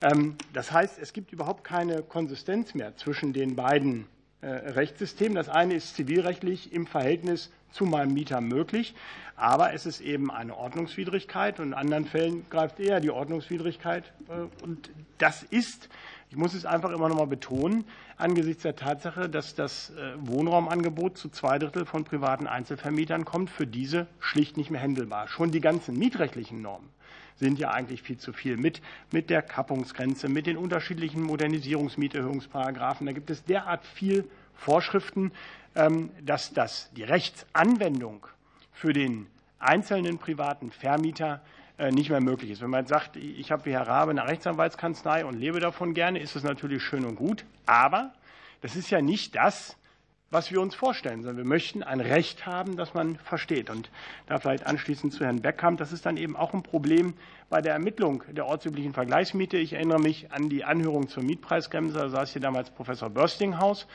und hat äh, gesagt, das Problem bei der ortsüblichen Vergleichsmiete und deren Ermittlung und dann den plus 10 Prozent sei eben, dass man ja eigentlich einen, ähm, einen Bußgeldtatbestand dann schaffen würde, wo so sinngemäß gesagt wird, ähm, Sie dürfen so und so viel verglichen mit äh, einer äh, Geschwindigkeitsüberschreitung in dieser Kurve bei der und der Wetterlage genau so schnell fahren, wie man dort eben ortsüblicherweise in dieser Kurve fährt. Das ist überhaupt nicht konkret. Und deswegen sehe ich da ein Riesenproblem, wenn der einzelne Bürger im Prinzip durch Fleißarbeit aufgefordert wird, ähm, sich selbst einen Strafbarkeitstatbestand zu ermitteln. Es ist ja eben nicht 70 km/h und ich bin 90 gefahren, das sieht, kann man feststellen, 20 drüber. Aber genau das bietet weder die ortsübliche Vergleichsmiete noch der Fünf-Wirtschaftsstrafgesetzbuch. Und vor dem Hintergrund ist das für die Bürgerinnen und Bürger kein anwendbares oder verständliches und nachvollziehbares Recht. Dankeschön. Dann eine Frage von Frau Dr. Martens an Frau Wagner. Genau. Da ging es nochmal darum, vielen Dank für die Frage, was sich an der Verwaltungspraxis denn tatsächlich ändern würde. Vielleicht würde sich ändern das Verhältnis zwischen Anfragen von MieterInnen und VermieterInnen. Schon jetzt bekommen wir auch Anfragen von VermieterInnen. Der Hinweis sei mir gestattet, wie man beispielsweise eine ortsübliche Vergleichsmiete ermittelt. Das ist in Frankfurt gar nicht so kompliziert, weil wir einen sehr guten Online-Mietspiegelrechner haben und wir beraten dazu auch gerne. Ähm, aber was sich darüber hinaus ändern würde für uns als Kommune, ähm, wir würden unser mehrteiliges Vorgehen ganz sicher weiter behalten. Das ist eigentlich ein ähm, sehr guter Schutzmechanismus, auch um VermieterInnen, die tatsächlich im Unwissen sind, erstmal darauf aufmerksam zu machen, ähm, dass es sich um eine überhöhte Miete handelt. Ähm, meistens kann man sich dann auch gütlich einigen, die Miete wird gesenkt und beide Seiten haben in einem sehr kurzen Verfahren, ohne dass es zu, einer, zu einem Bußgeld kommen muss, ohne dass es zu einem Ordnungswidrigkeiten-Tatbestand kommen muss, eine gute Einigung erzielt. Was sich auf jeden Fall für die MieterInnen ändern würde, ist das Prozedere, das im Moment einfach sehr aufwendig ist. Es ist nicht angenehm, wenn man als Mieterin erstmal erläutern muss, warum man sich in einer Zwangslage befindet und sich genau für diese, jene Wohnung entscheiden musste. Es ist auch nicht angenehm, das von Amts wegen erstmal ins Ermittlungsverfahren einzubringen und dann im Zweifelsfall, wenn es zu einem Gerichtsverfahren kommt, nochmal über sich ergehen lassen zu müssen. Es würde sicherlich die ähm, Situation der Mieterinnen dahingehend verbessern, dass sie ähm, weniger Hemmschwellen hätten, solche Situationen auch anzumelden. Vor allem muss man immer noch in, im Hinterkopf äh, behalten, dass es sich ja um angespannte Wohnungsmärkte handelt. Und in angespannten Wohnungsmärkten gibt es eben kein ausgewogenes Verhältnis. Da ist der Vermieter in einer stärkeren Position und die Mieterinnen in einer etwas schwächeren Position. Was für uns keinen Einfluss hätte, ist die Erhöhung des Bußgeldes. Wir sind sehr sorgsam mit unseren Bußgeldandrohungen. Wir haben äh, in der Regel schöpfen wir nicht mal den jetzigen Rahmen aus. Das ist nicht das, worum es geht. Es ist tatsächlich ähm, hier an dieser Stelle für uns nicht so relevant. Für uns ist relevant, dass wir tatsächlich einen objektiveren Indikator dafür bekommen, ähm, wenn eine Miete überhöht ist und dieses Verfahren objektiv durchführen können. Vielen Dank. Dankeschön. Dann haben wir jetzt äh, zwei Fragen an den Herrn Siebenkotten, eine von Herrn Beckkamp und eine von Herrn Kollegen Schisanowski. Ja, ähm, die erste Frage bezog sich auf Vermieterinnen und Vermieter, die äh, den äh, Tatbestand des Paragraphen 5 erfüllen, ohne davon zu wissen. Das heißt also, die nicht wissen, dass sie dort möglicherweise sich oberhalb der 20-Prozent-Grenze bewegen. Äh, wie kann, was soll der Vermieter tun, um das zu vermeiden, dass er da in die Falle tappt? So habe ich das jedenfalls die Frage in etwa verstanden. Erstens äh, kann er zur Stadt gehen und nachfragen. Äh, Frau Wagner hat das gerade geschildert.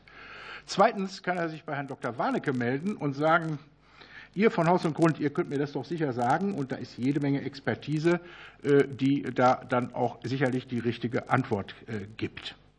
Und, ähm, meine Damen und Herren, ähm, ich finde, dass das ausreicht, um äh, genügend Möglichkeiten äh, zu haben, äh, festzustellen, ob man sich oberhalb oder unterhalb der 20 Prozent bewegt. Selbst wenn man das System der ortsüblichen Vergleichsmiete nicht gleich auf der Pfanne hat. Das kann ich im Übrigen verstehen. Das gilt sowohl für Vermieter als auch für Mieter, dass man das nicht alles immer sofort und auf die Schnelle ähm, herausbekommt. Also, ich sage ganz kurz, äh, wenn man das verhindern will, geht man am besten zu Haus und Grund und fragt nach.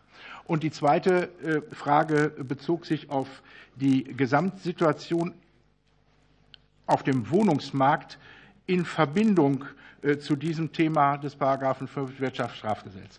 Da muss man zunächst mal nach München gucken. Da sitzt die bayerische Staatsregierung. Und da muss man sich die Frage stellen, warum haben die diese Initiative eigentlich gestartet? Wollten die die FDP ärgern oder warum?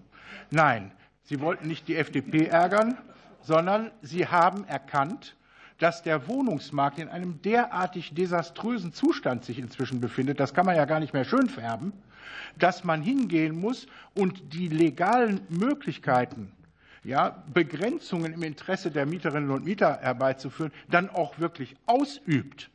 Und das war das Problem bei dem Paragraphen 5 der funktionierte ja früher, der war ja geländegängig, bis der Bundesgerichtshof gesagt hat, nee, so ist das alles nicht und daraufhin hat er nicht mehr funktioniert. Und da sind die schlauen Leute in München bei der bayerischen Staatsregierung hingegangen und haben gesagt, da wollen wir dem etwas entgegensetzen, dass wir nämlich an dieser Stelle äh, dann äh, hingehen und ähm, äh, hier den fünf wieder, ja, sagen wir mal, so machen, dass er wieder richtig anwendbar ist. Das ist der Gesamtzusammenhang, weswegen hier überhaupt wir hier sitzen, ähm, bezogen auf diesen Paragraphen. Also, die Situation auf dem Wohnungsmarkt ist dramatisch. Das haben vielleicht manche noch nicht mitbekommen, aber es ist so. Und deswegen müssen Mieterinnen und Mieter deutlich höhere Mieten zahlen. Äh, auch das ist so, weil es der Markt hergibt. Und die bayerische Staatsregierung und ihr folgend der Bundesrat sind nun hingegangen und haben gesagt, dann wollen wir wenigstens die wenigen Möglichkeiten, die es gibt, um da noch was dran zu tun, die wollen wir dann uns auch wirklich vornehmen. Also ich äh, darf schließen mit den Worten von Bayern lernen heißt siegen lernen. Das hätte jetzt, klappt dem bayerischen Ministerpräsidenten gut gefallen. Aber es ist ja, wie gesagt, kein Kollege und keine Kollegen der CSU heute hier. Ähm, mir fällt nur ein, die kurze Bemerkung sei gestattet. Wir hatten in der 19. Wahlperiode auch schon mal eine Gesetzesinitiative von Seiten der Bundesregierung. Ich weiß jetzt nicht, an wem das gescheitert ist. Also lass uns mal so da stehen. Ähm, wir haben jetzt zwei Fragen von Herrn äh, Dr. Lieb an den Herrn Dr. Schede. Ja, vielen Dank. Zuerst die Frage zur verfassungsrechtlichen Einordnung, die ich vielleicht noch ergänzen würde zur verfassungspolitischen Einordnung. Da gibt es die Stichworte Schuldprinzip, Bestimmtheitsgebot und das dritte ist ähm, die äh, bisherige Rechtsprechung oder jedenfalls die Entscheidung des Bundesverfassungsgerichts zur Mietpreisbremse. Zum Ersten, Professor Wegner hat ja zu Recht darauf hingewiesen, dass der Gesetzgeber bei der äh, Frage, welche ähm, strafbewährten Normen er setzen will, ähm, weit Ermessensspielraum hat. Aber hier geht es ja nicht darum, was der Gesetzgeber darf, sondern hier geht es, wenn ich das richtig verstanden habe, darum, was der Gesetzgeber jetzt will. Und ähm, deshalb geht es hier mehr um die rechtspolitische zentrale Frage, ob ohne eine Ausnutzung einer Zwangslage des Mieters oder der Mieterin tatsächlich vorwerfbares Unrecht des Vermieters vorliegt.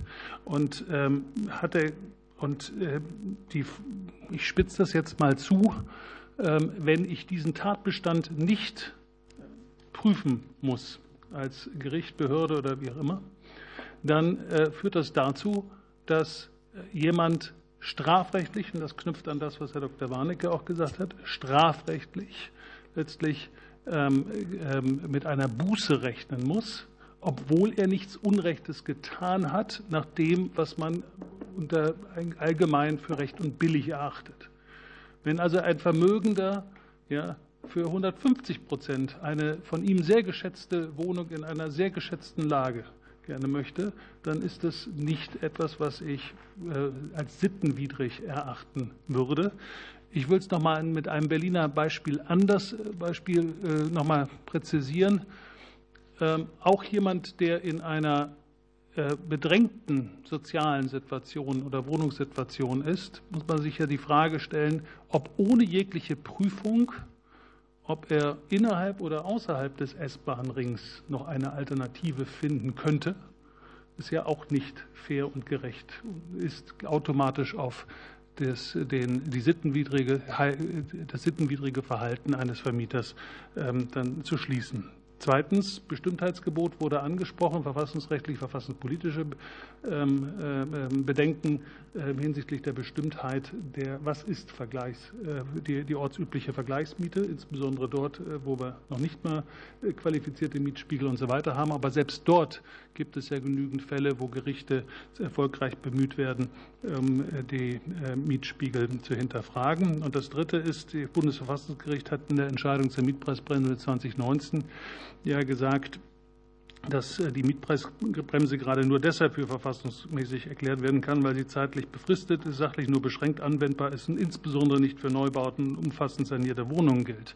Wenn ich jetzt aber ganz bewusst eben über das Hintertürchen des Wirtschaftsstrafrechts eine Mietpreisbremse 2.0 flächendeckend ohne diese Differenzierung ähm, äh, einführe, dann glaube ich, dass das äh, erheblichen verfassungsrechtlichen Bedenken äh, begegnen sollte. Zweiter Punkt, Indexmiete Wirtschaftsstrafgesetzbuch, Strafgesetz. Das berührt die Frage des Normwiderspruchs, also letztlich Gebot der Widerspruchsfreiheit der Rechtsordnung. Es darf nicht unter Androhung von Bußgeld verboten sein, was eigentlich zivilrechtlich erlaubt ist. Und in der Tat, diesen Normenkonflikt werden wir dann haben. Den kann man sozusagen rechtsdogmatisch auflösen, indem ich sage, das ist ja Lex Specialis. Oder aber ich sage, das ist eigentlich die Mietpreisbremse 2.0, die ist Lex Generalis, die ist nämlich viel breiter und damit habe ich auch dieses dogmatische Argument sofort ähm, wieder ausgehebelt. Entscheidender für mich ist allerdings das Rechtspolitische, nämlich in der Rechtspraxis werden diese Widersprüche zwischen den räumlichen Anwendungsbereichen von Kappungsgrenze, Mietpreisbremse, restriktiver Modernisierungsumlage und der flächendeckenden Anwendung nicht rechtssicher und praxisnah handhabbar sein. Und deshalb haben wir hier einen massiven Instrument, Instrumentenfehler. Danke. Dann waren es jetzt noch zwei Fragen von Frau Steinmüller an Frau Ratschen. Ja, die eine Frage betraf die Indexmiete, die Sie ja auch eben angesprochen haben, und vor allem auch den zweiten Gesichtspunkt von § 5 Wirtschaftsstrafgesetz, der ja nicht nur eine Ordnungswidrigkeitenvorschrift ist, sondern auch über die Regelung, dass äh, Vereinbarungen und Mietforderungen, die gegen ein gesetzliches Verbot verstoßen, unwirksam ist. Darüber können wir auch Indexmieten regulieren. Und ich möchte auch noch mal sagen, das gilt ja nicht flächendeckend, wie es hier immer behauptet wird, sondern nur da, wo die Wohnungsmärkte angespannt sind. Und das heißt in Ballungsräumen, wo es Mietenspiegel gibt, über die man die ortsübliche Vergleichsmiete ermitteln kann. Ich hatte in meinem Fall eine äh, Mieterin, die eine 46 Quadratmeter Wohnung in Hamburg bewohnt hat oder noch bewohnt und jetzt ab Januar 2024 für diese 46 Quadratmeter Wohnung 972 Euro netto kalt bezahlen soll. Das heißt, einen Mietpreis von 21 Euro pro Quadratmeter in einer Hochparterrewohnung auf St. Pauli. Nicht die beste Wohnlage. Das ermöglicht die Indexmiete, die überhaupt nicht reguliert ist. Die Mieterin soll 85 Prozent mehr zahlen als die ortsübliche Vergleichsmiete. Und das ist für mich ein Missverhältnis. Und das ist nicht wucher- oder sittenwidrig, dafür haben wir eine andere Vorschrift. Sondern das ist ein Missverhältnis, das § 5 Wirtschaftsstrafgesetz gerade aufheben sollte und nicht mehr kann, weil die Voraussetzungen so eng sind, dass diese Mieterin, die ich beraten habe, keine Chance haben wird, einen Verstoß gegen § 5 Wirtschaftsstrafgesetz zu behaupten, durchzusetzen, so, äh, wenn § 5 so bleibt, wie er bisher ist. So, dann war das der zweite Fall, den ich hatte. Der betraf eine Staffelmietvereinbarung in einer Sozialwohnung. Das war eine sozial geförderte Wohnung, bei der der Vermieter eine Staffel vereinbart hatte, schon zu Mietbeginn, die erst in Kraft treten sollte, wenn die öffentliche Bindung ausgelaufen ist. Das, so das Landgericht Hamburg, ist zulässig. Das heißt, wir haben eine Mieterin in einem Haus, für das der Vermieter öffentliche Gelder bekommen hat, um es bauen zu können. Und diese Mieterin soll von einem Tag auf den anderen 300 Euro, ich habe einen Vergleichsfall, da waren es 500 Euro mehr, bezahlen. Eine Miete, die mehr als 20 Prozent über der ortsüblichen Vergleichsmiete liegt, bloß weil das Gesetz keine äh, Begrenzung bei der Staffelmiete kennt. Das sind für mich auch Missverhältnisse, die zu deren Ahndung gerade § 5 Wirtschaftsstrafgesetz ursprünglich mal in Kraft gesetzt wurde. Und da gibt es auch keine Divergenz zu dem, was wir sonst an Möglichkeiten haben. Es ist eine zusätzliche Vorschrift, die die Ausreißermieten begrenzen soll. Es geht um die schwarzen Schafe, die sich solche Lücken im Gesetz zunutze machen und quasi zweimal staatliche Gelder ähm, in Anspruch nehmen, einmal für den Bau des Hauses und dann auch noch möglicherweise über Jobcenter oder Grundsicherung für die wahnsinnige Staffelerhöhung, die sie da vereinbart haben. Ebenso bei der Indexmiete, da wird nicht der kleine Vermieter getroffen, sondern da wird derjenige getroffen, der sehr genau kalkuliert und der das Instrument der Indexmiete benutzt, um, wie in meinem Vergleichsfall, der nicht selten ist, eine um 85 Prozent über der ortsüblichen Vergleichsmiete liegende, Wohnung, äh, liegende Miete zu generieren. Und das gilt es meines Erachtens anzugehen. Es sind Ausnahmefälle in angespannten Wohnungsmärkten, und da muss was passieren. Dankeschön. Dann jetzt Herr Dr. Osthus auf die Frage, ah, nee, Entschuldigung, Frau Bayram hat ja als nächste, äh, Frau Ra, Herr, Herr Rabe äh, zu den Fragen von Frau Bayram. Es waren zwei Fragen.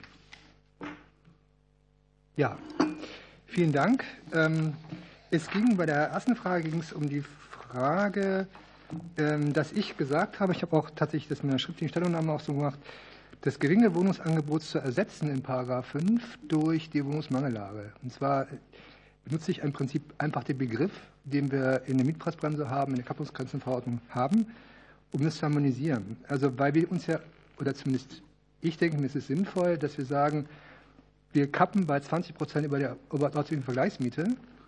Und wenn ich das beweisbar machen will, ist es am einfachsten, ich knüpfe an die Sachen an, die ich schon habe.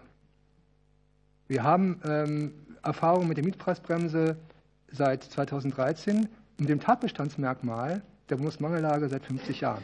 Vor, äh, 1974 wurde das erste Mal diese Art von Gesetz eingeführt bei Zweck- und Vermögensverbotsgesetz als Ermächtigungsgrundlage für die Länder für die Verordnungen. Wir haben 50 Jahre Erfahrung mit dieser Vorschrift, von daher, warum sollen wir die nicht nehmen, auch für Paragraph 5 Wirtschaftsstrafgesetz. Das andere war, und das ist eine Frage, die wurde auch anderen hier schon gestellt, inwiefern Paragraph 5 äh, sich eigentlich äh, beißt oder konkurriert mit den BGB-Vorschriften, sei es Mietpreisbremse oder auch Mieterhöhung. Ähm, also Sie sagten ja 2.0, äh, sagten Sie ja Mietpreisbremse 2.0. Ich denke, es geht ja nicht nur um Mietpreisbremse, sondern auch um die Mieterhöhungen, zum Beispiel Staffelmiete und Indexmiete. Einheit der Rechtsordnung ähm, es geht um zwei verschiedene ähm, Schutzbereiche. Also ich habe einerseits das Zivilrecht, wo es darum geht, die konkrete Mietsituation Vermieter-Mieter zu schützen, also den Mieter vor Mietpreisüberhöhung in seinem konkreten äh, Mietverhältnis zu schützen. Und beim Paragraph 5 vom Wirtschaftsstrafgesetz, so zumindest der Gesetzeszweck, geht es um den Wohnungsmarkt. Vor Überhitzung, vor Überhöhung zu schützen, das ist der, ist der Punkt von Paragraph 5. Außerdem ähm, habe ich bei der Mietpreisbremse zum Beispiel so eine Art von Schutz vor Überschuldung, habe ich nicht im Gegensatz zu Paragraph 5 Wirtschaftsstrafgesetz. Wenn, ich da, wenn da meine Investitionen so stark waren, dass ich mit dem 20 Prozent drüber nicht auskomme, kann ich mehr nehmen. Das ist schon, äh, schon, schon, eine andere, schon ein anderes System. Ähm, außerdem weise ich nochmal darauf hin, dass wir von 1974 bis 2005 die Situation hatten. Wir hatten immer eine Konkurrenz zwischen Paragraph 5 und den entsprechenden mietrechtlichen Vorschriften, sei es die nach dem MHG, also bis 2001, sei es die nach dem BGB. Das war immer klar, es wurde gelöst nach dem Prinzip Lex Specialis, Lex Generalis. Bei Paragraph 5 gilt für, geht für angespannte Wohnungsmärkte, beziehungsweise eben halt, für, eben halt nur für Teilmärkte, währenddessen die Modernisierungsmieterhöhung, Staffel, was auch immer, für alles galt. So. Ähm, abschließend nochmal, habe ich noch Zeit? Ja. Ähm, abschließend noch ähm, ein Stichwort, weil hier immer gesagt wird, wir reden von Strafrecht. Wir reden nicht von Strafrecht, weil es sollen ja auch andere zu, wir reden von Ordnungswidrigkeitenrecht.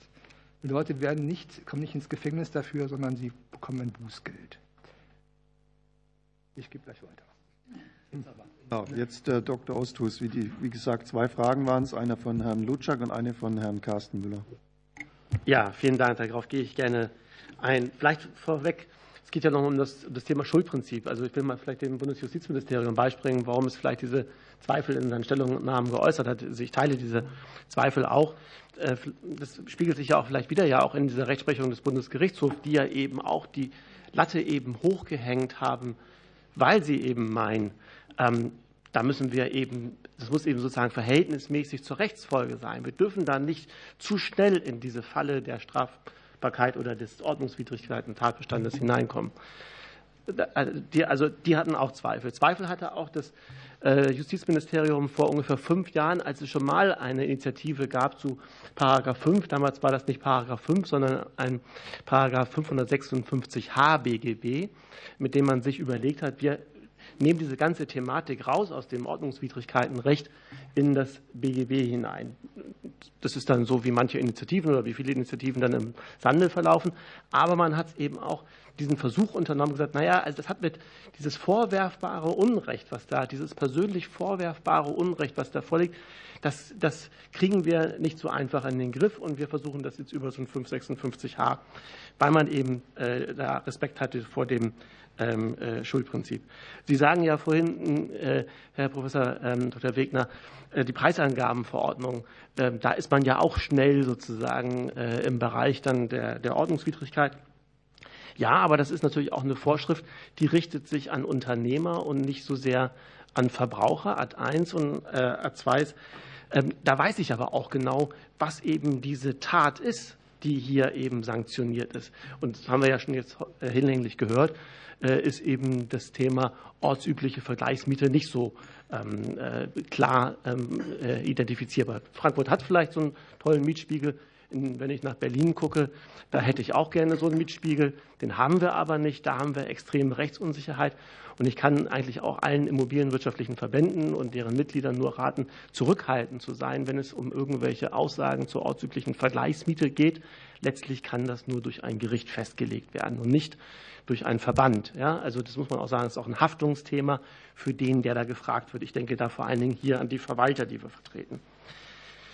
Ja, und dann muss man vielleicht sagen, die, diese Frage des, des, des, des Schuldprinzips und das, was das Bundesverfassungsgericht dazu gesagt hat, das mag alles richtig sein oder auch falsch. Aber wenn wir uns jetzt mal das angucken, was das Bundesverfassungsgericht gesagt hat zur Mietpreisbremse, äh, und da hat das Bundesverfassungsgericht ja sehr detailliert ja äh, sich mit der Mietpreisbremse auseinandergesetzt und die ja im Grunde genommen ja nur gebilligt aufgrund eben der zahlreichen Ausnahmen und eben der Befristung. Übrigens, die Entscheidung war ja noch im ersten Befristungszeitraum. Jetzt sind wir ja im zweiten Befristungszeitraum. Also keine Ahnung, ob das, was wir jetzt haben, überhaupt noch mit dem Bundesverfassungsgericht bzw. mit dem Grundgesetz vereinbar ist. Und all das wird jetzt im Grunde genommen weggewischt durch so einen Paragraph 5, der jetzt ersetzen soll die Mietpreisbremse, der soll ersetzen das Problem der Indexmiete. Es soll alles sozusagen drüber gelegt werden ähm, und, und dann auch noch zusätzlich mit einer mit einem Ordnungs, äh, mit einem Bußgeld von immerhin 100.000 Euro. Das ist schon enorm. So, also das ähm, denke ich, äh, ist dazu zu sagen. Auf die zweite Frage habe ich dafür noch Zeit. Ja. 20 Sekunden, na wunderbar. Also die Antwort äh, äußert sich, ähm, wirkt sich das aus auf die Investitionsbereitschaft? Natürlich wirkt sich das aus. Also als Unternehmer mache ich doch die Rechnung. Investiere ich in den Mietwohnungsneubau, ja oder nein? Und das tue ich doch nur, wenn ich stabile Rahmenbedingungen habe, wenn ich weiß, dass das, was ich investiere, dass das auch funktioniert, dass sich das auch rechnet. Wenn ich jetzt aber mit einem Gesetzgeber zu tun habe, der 2013, 2015, 2019, 2020 und voraussichtlich auch dieses Jahr wieder Hand anlegen wird an das Mietrecht, dann habe ich diese stabilen Rahmenbedingungen nicht. Ja, also das haben wir, haben wir nicht. Und deswegen ähm, äh, müssen wir da wirklich äh, vorsichtig sein. Wie gesagt, es ist nicht selbstverständlich, dass jemand Kraft und Geld in den Mietwohnungsneubau steckt. Äh, es kann auch sein, dass sich immer sagt, ich ziehe mich aus dem Wohnungsbau ganz zurück. Das wäre aber schlecht. Wir kennen die Baugenehmigungszahlen von 2023, die liegen uns jetzt vor und das ist erschütternd. Die Baufertigstellungszahlen für 2023 werden uns in, Kürze vorgelegt, werden im Mai voraussichtlich. Und das Neubauziel von 400.000 Wohnungen wird auch da kläglich äh, äh, gescheitert sein. Vielen Dank. Gerne. Ja, und jetzt den Schlusspunkt der ersten Antwortrunde setzt Herr Herrlis mit einer Antwort auf die Frage von dem Kollegen Carsten Müller. Vielen Dank, Herr Müller, für die Frage und dafür auch, dass Sie die Stellungnahme aufmerksam gelesen haben, weil das ist nämlich nur ein ganz kleiner Absatz, aber wie ich finde, ein ziemlich wichtiger Absatz. Um das mal schnell zu sagen. Es erscheint mir zu naheliegend, mit dem Gesetzentwurf folgendes Vorgehen zu bestreiten, nämlich die Rechtsprechung legt ein Tatbestandsmerkmal schwierig aus, also streicht das Tatbestandsmerkmal. Das ist ja im Kern das, was im Gesetz drin ist. So.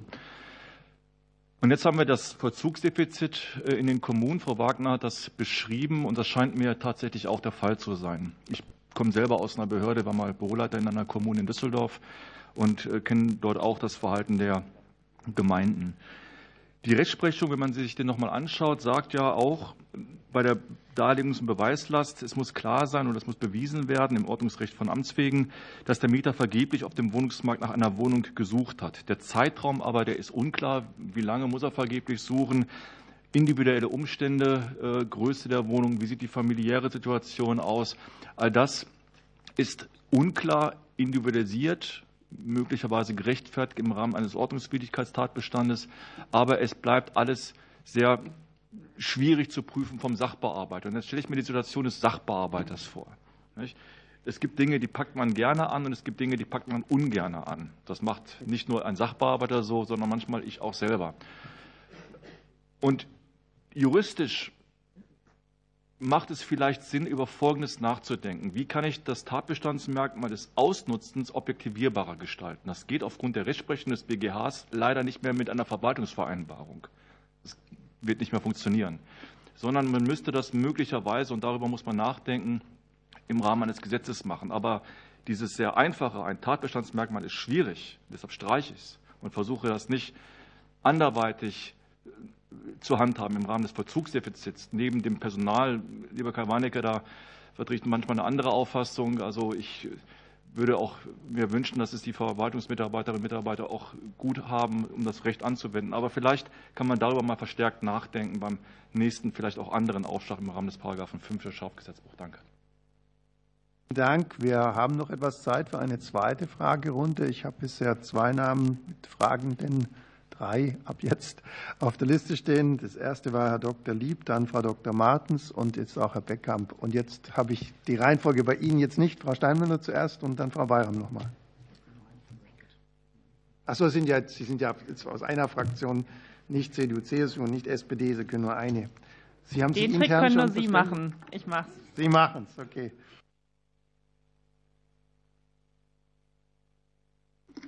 Gut, wunderbar. Vielen Dank, vielen Dank, Herr Vorsitzender. Ich habe eine Frage an Herrn Professor Wegner und eine Frage an Frau, an Frau Wagner. Ich will auf das Thema mit der ähm, Verhältnis und der Freiheit des Gesetzgebers noch mal, noch mal hinaus. Es gibt eine wissenschaftliche Stellungnahme des Deutschen Bundestags aus dem September 2022, die sich genau mit der Frage Schuldprinzip und Ordnungswidrigkeit zusammensetzt. Und da ist ein schönes Zitat drin aus dem 81. Band des Bundesverfassungsgerichts. Da heißt es nämlich, bei der Entscheidung darüber, unter welchen Voraussetzungen und in welchem Rahmen für Ordnungswidrigkeit Bußgelder angedroht und verhängt werden sollen, ist der Gesetzgeber an den für Strafandrohungen entwickelten Grundsatz des schuldangemessenen Strafens gebunden, nach welchem jede Strafe in einem gerechten Verhältnis zum Verschulden des Täters stehen muss.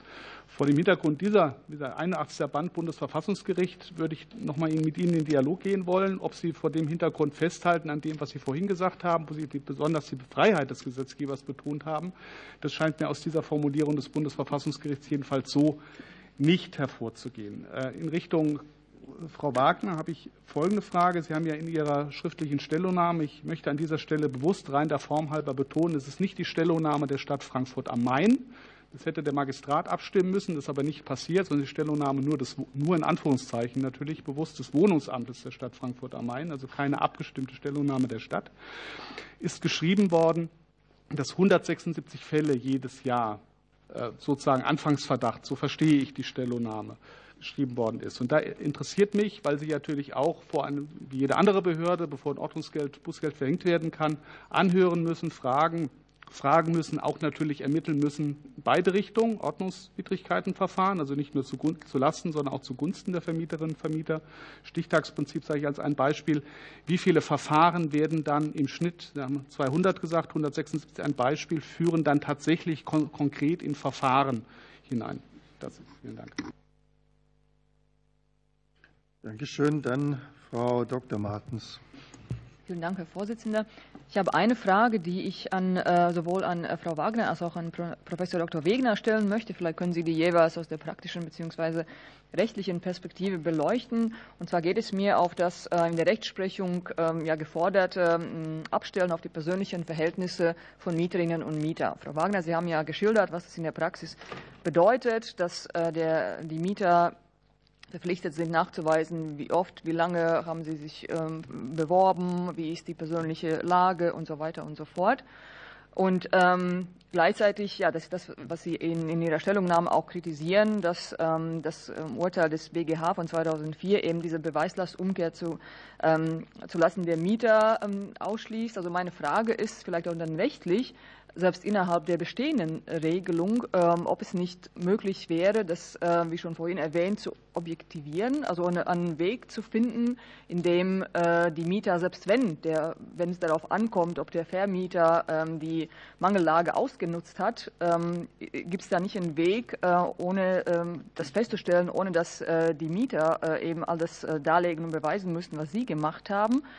Und das auch noch im Zusammenhang, vielleicht auch eine juristische Bewertung, ob dieses Verlangen überhaupt mit dem Sinn und Zweck äh, dieser Vorschrift äh, übereinstimmt. Denn so wie ich die verstehe, äh, geht es nicht nur darum, den betroffenen Mieter zu schützen davor, dass er, der konkrete Mieter, eine überhöhte Miete zahlen muss, sondern darüber hinaus auch insgesamt Einfluss darauf nehmen, wie die Mietspiegel sich insgesamt in einer Kommune weiterentwickeln und so weiter und so fort. Und dann wäre wirklich meine Frage, ob es unbedingt darauf ankommen muss, ähm, dass äh, der Mieter nachweist, äh, wie er konkret äh, betroffen ist oder ob es nicht auch ausreichen würde innerhalb der bestehenden Regelung, dass wir nur darauf abstellen, was der Vermieter tut, was er weiß und so weiter. Danke. Dankeschön. Herr Beckkamp habe ich als nächsten gehabt.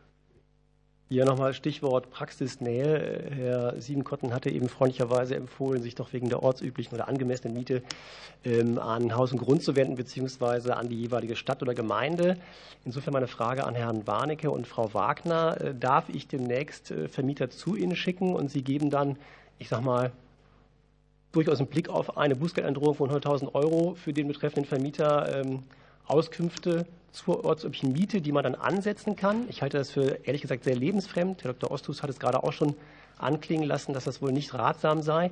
Ähm, ist das so, dass man demnächst bei Ihnen vorstellig werden kann und Auskünfte entsprechend erhält, wie Herr Siebenkotten das vorgeschlagen hat?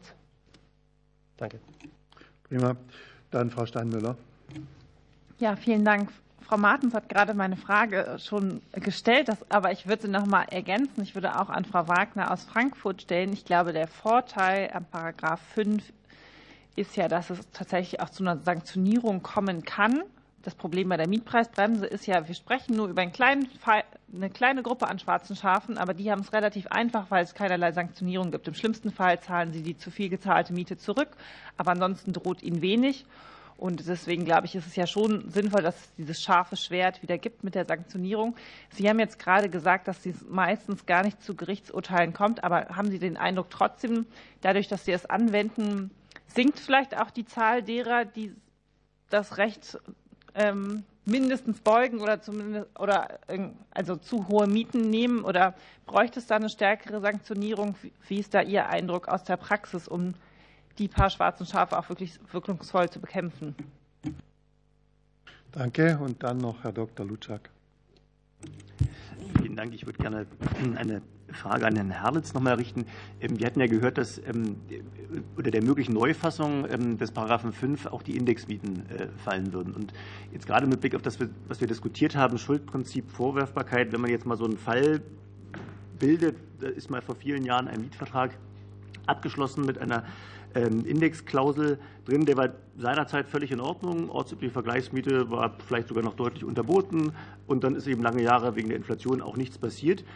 Und Jetzt hat sich die Situation aber im Laufe der letzten Jahre eben verändert. Die Inflation ist gestiegen und da ist eben ein Mechanismus sozusagen drin, dass ein Vermieter sozusagen automatisch dann reinläuft in eine Ordnungswidrigkeit, obwohl er zum Zeitpunkt des Vertragsschlusses, also wo er gehandelt hat, eigentlich sich ja völlig korrekt verhalten hat. Und da wäre jetzt nochmal meine Frage mit Blick jetzt auf die zugrunde liegende Intention dieses Gesetzes eben ein, ein, ja, ein, ein Missbrauch letztlich, egal in welche tatbestandlichen Formen man das kleidet, aber ein Missbrauch einer äh, marktmächtigen Stellung zu verhindern, kann man eigentlich bei einer solchen Konstellation, die wäre dann ja fast eigentlich davon sprechen, dass es hier um eine Sanktionierung von schwarzen Schafen geht, dass das äh, etwas überhaupt Vorwerfbares ist, weil es ja am Ende nachgerade zufällig ist, wie sich sozusagen eine Indexklausel auswirkt, je nachdem, wie sozusagen die allgemeine Inflationsentwicklung ist.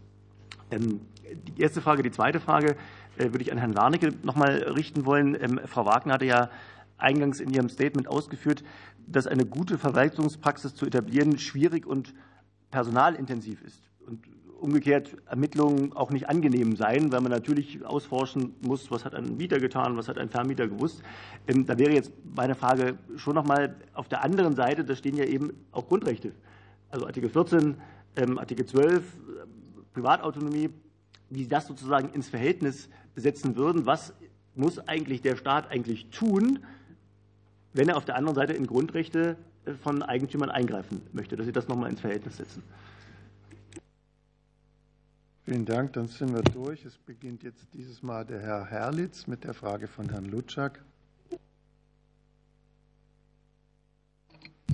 Ja, jetzt bin ich der Erste. Habe ich mich, äh genau, also vielen Dank. Ähm, ich denke jetzt mal laut nach, macht aber nichts. Äh, also das ist aber das Pudels Kern, Dr. Lutscher, was Sie gesagt haben. Also ich rutsche in einen Ordnungswidrigkeitstatbestand rein, obwohl ich zum Zeitpunkt des Vertragsschlusses eigentlich weit weg gewesen bin davon. Auf, dem, auf der einen Seite sagt man, nur der Pönitz Leger Skriptum, also keine Strafe ohne Gesetz. Und zum Zeitpunkt des Vertragsschlusses, das wäre wahrscheinlich wieder so ein, so ein klassischer Meinungsstreit, Dr. Schäde, über den wir uns, den wir ab und zu was schreiben dürfen, doch Freunde. Ne? Also das macht aber das Problem aus an diesem Entwurf. Das wird eine ungeklärte Frage sein und man müsste tatsächlich auch aus verfassungsrechtlichen Gesichtspunkten diesen Punkt äh, auf jeden Fall rausnehmen. Ansonsten glaube ich, also entweder ausdrücklich rausnehmen, um auch Verunsicherung aus dem Markt rauszunehmen, auf die Rechtsprechung, das dauert, Literatur manchmal auch schwierig. Also das ist ein Punkt, der sehr unausgegoren ist. Oder aber die andere Sanktion ist eben, dass der Vermieter, was eigentlich auch nicht gewollt sein kann im Hinblick auf das Rückwirkungsverbot, die Miete eigentlich wieder zurückzahlen müsste oder sich Legevertrag eigentlich, also es wird krumm. Und genau das ist der Punkt, den ich in der Vorfrage auch beantwortet habe. Dieser Entwurf scheint mir dann doch sehr, sehr einfach zu sein, nicht, nicht ganz durchdacht zu sein. Ähm, das Problem, was Sie angesprochen haben, Dr. Lutschak, ist genau der Punkt bei der Indexierung Und äh, diese Vereinheitlichung grundsätzlich ist der zweite Punkt. Aber das muss auf jeden Fall gelöst werden. In diesem Entwurf es nicht gelöst. Verfassungsrechtlich, ich denke mal laut nach, dürfte dieser Sachverhalt eigentlich nicht passieren. Aber auf jeden Fall bringt er Verunsicherung in den Markt rein. Aber muss im Gesetz definitiv, weil es eine ordnungsrechtliche Angelegenheit ist, aus meiner Sicht jedenfalls klargestellt werden. Vor allen Dingen aufgrund der Nähe auch und diesem Verwischen der Unterschiede. Daran halte ich fest mit der Mietpreisbremse. Danke. Vielen Dank. Dann äh, Frau Wagner hat vier Fragen. Beim Song Contest wären Sie ganz weit vorne. Äh, von Herrn Dr. Lieb, Frau Dr. Martens, Herrn Beckkamp und äh, äh Herrn Steinmüller. Genau. Frau Steinmüller, Entschuldigung. Ich fasse Sie auch noch mal zusammen, weil ansonsten, glaube ich, ist es schwierig zu folgen. Also Herr Lieb hat noch mal das Verhältnis angesprochen zwischen ähm, den gemeldeten ähm, Tatverdachts Tatverdachtsfeststellungen und den tatsächlichen Verfahren, die wir durchführen. Also wir, ungefähr, wir führen pro Jahr ungefähr 200 oder werden uns 200 Fälle gemeldet. Ein Viertel davon stellt sich in der ersten Ermittlung als nicht gerechtfertigt heraus. Manchmal, das muss ich dazu sagen, sind die Kolleginnen selbst überrascht.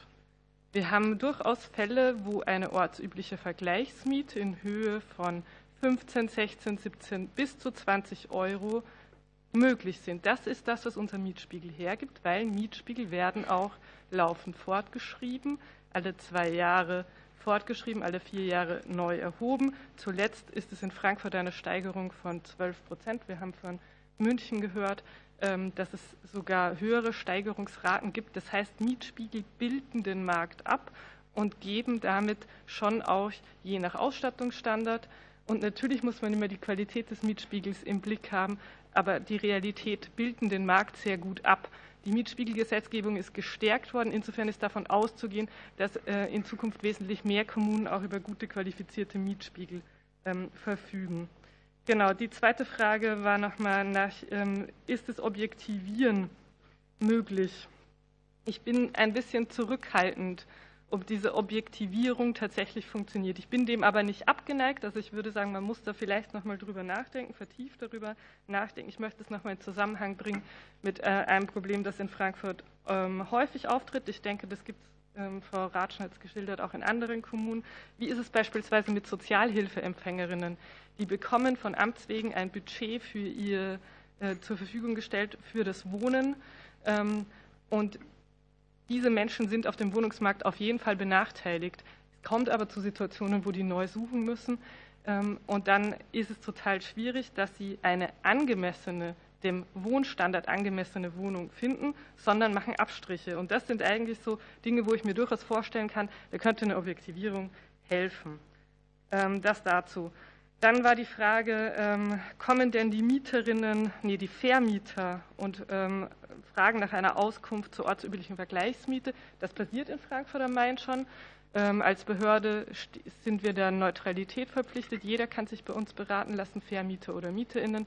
Ähm, das passiert jetzt schon und natürlich würden wir dieses Angebot auch ausweiten. Ähm, wir haben tatsächlich auch eine sehr gute Kooperation auch mit den Verbänden VDW oder auch äh, Haus und Grund, um eben dafür zu werben, dass die Vermieterinnen sich an die geltenden Spielregeln halten und wir unser Instrumentarium so breit darstellen, dass es ihnen auch zur Verfügung steht. Genau, und dann war die vierte Frage nochmal, ähm, sind es nur einige schwarze Schafe von Frau Steinmüller? Das lässt sich ein bisschen schwer beantworten je enger der Mietmarkt wird, das ist das, was wir im Moment in Frankfurt sehen, desto mehr ähm, Fälle von Ausnutzen der geringen Mangellage gibt es und werden dem Amt für Wohnungswesen auch angezeigt. Also unsere Fallzahlen steigen in den letzten Jahren. Ähm, ob es tatsächlich, wie breit das Phänomen schon ist, das ist was, was wir tatsächlich mit der nächsten Mietspiegelerhebung in zwei Jahren auch nochmal mit erheben werden. Dann können wir uns nämlich anschauen, wie viele Mieten ähm, von den rund 3000, die in Frankfurt dann immer erhoben werden, bereits zu dem Zeitpunkt oberhalb der UVM gelegen hätten.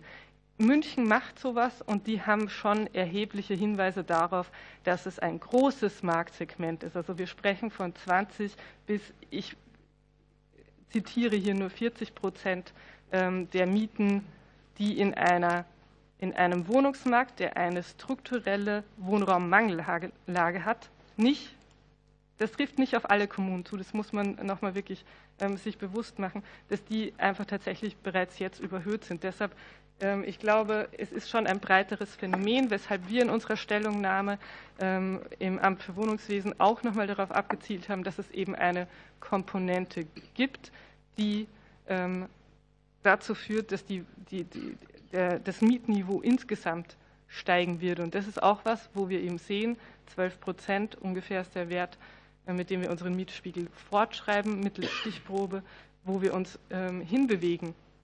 Genau. Bleiben zwei Minuten 55 übrig. Ja, vielen Dank auch für das Einhalten der Zeit. Ähm, dann waren es noch zwei Fragen an den Herrn Dr. Warnecke, eine von Herrn Dr. Lutschak und eine für Herrn Beckham nach möglichen Dienstleistungen, die Sie erbringen als Haus und Grund. Das ist natürlich eine Frage, Vielen Dank, Herr Vorsitzender, die ich sehr gerne beantworte. Noch lieber, weil ich äh, einfach nur sagen kann, äh, Kollege Siebenkotten hat vollkommen recht. Äh, Sie sind alle herzlich eingeladen, sich von Haus und Grund zur ortsüblichen Vergleichsmiete beraten zu lassen. Genau dafür sind wir da und, und das machen wir. Und ich glaube auch richtig. Und wir haben auch Haftpflichtversicherungen für den Fall, dass da mal was misslingt.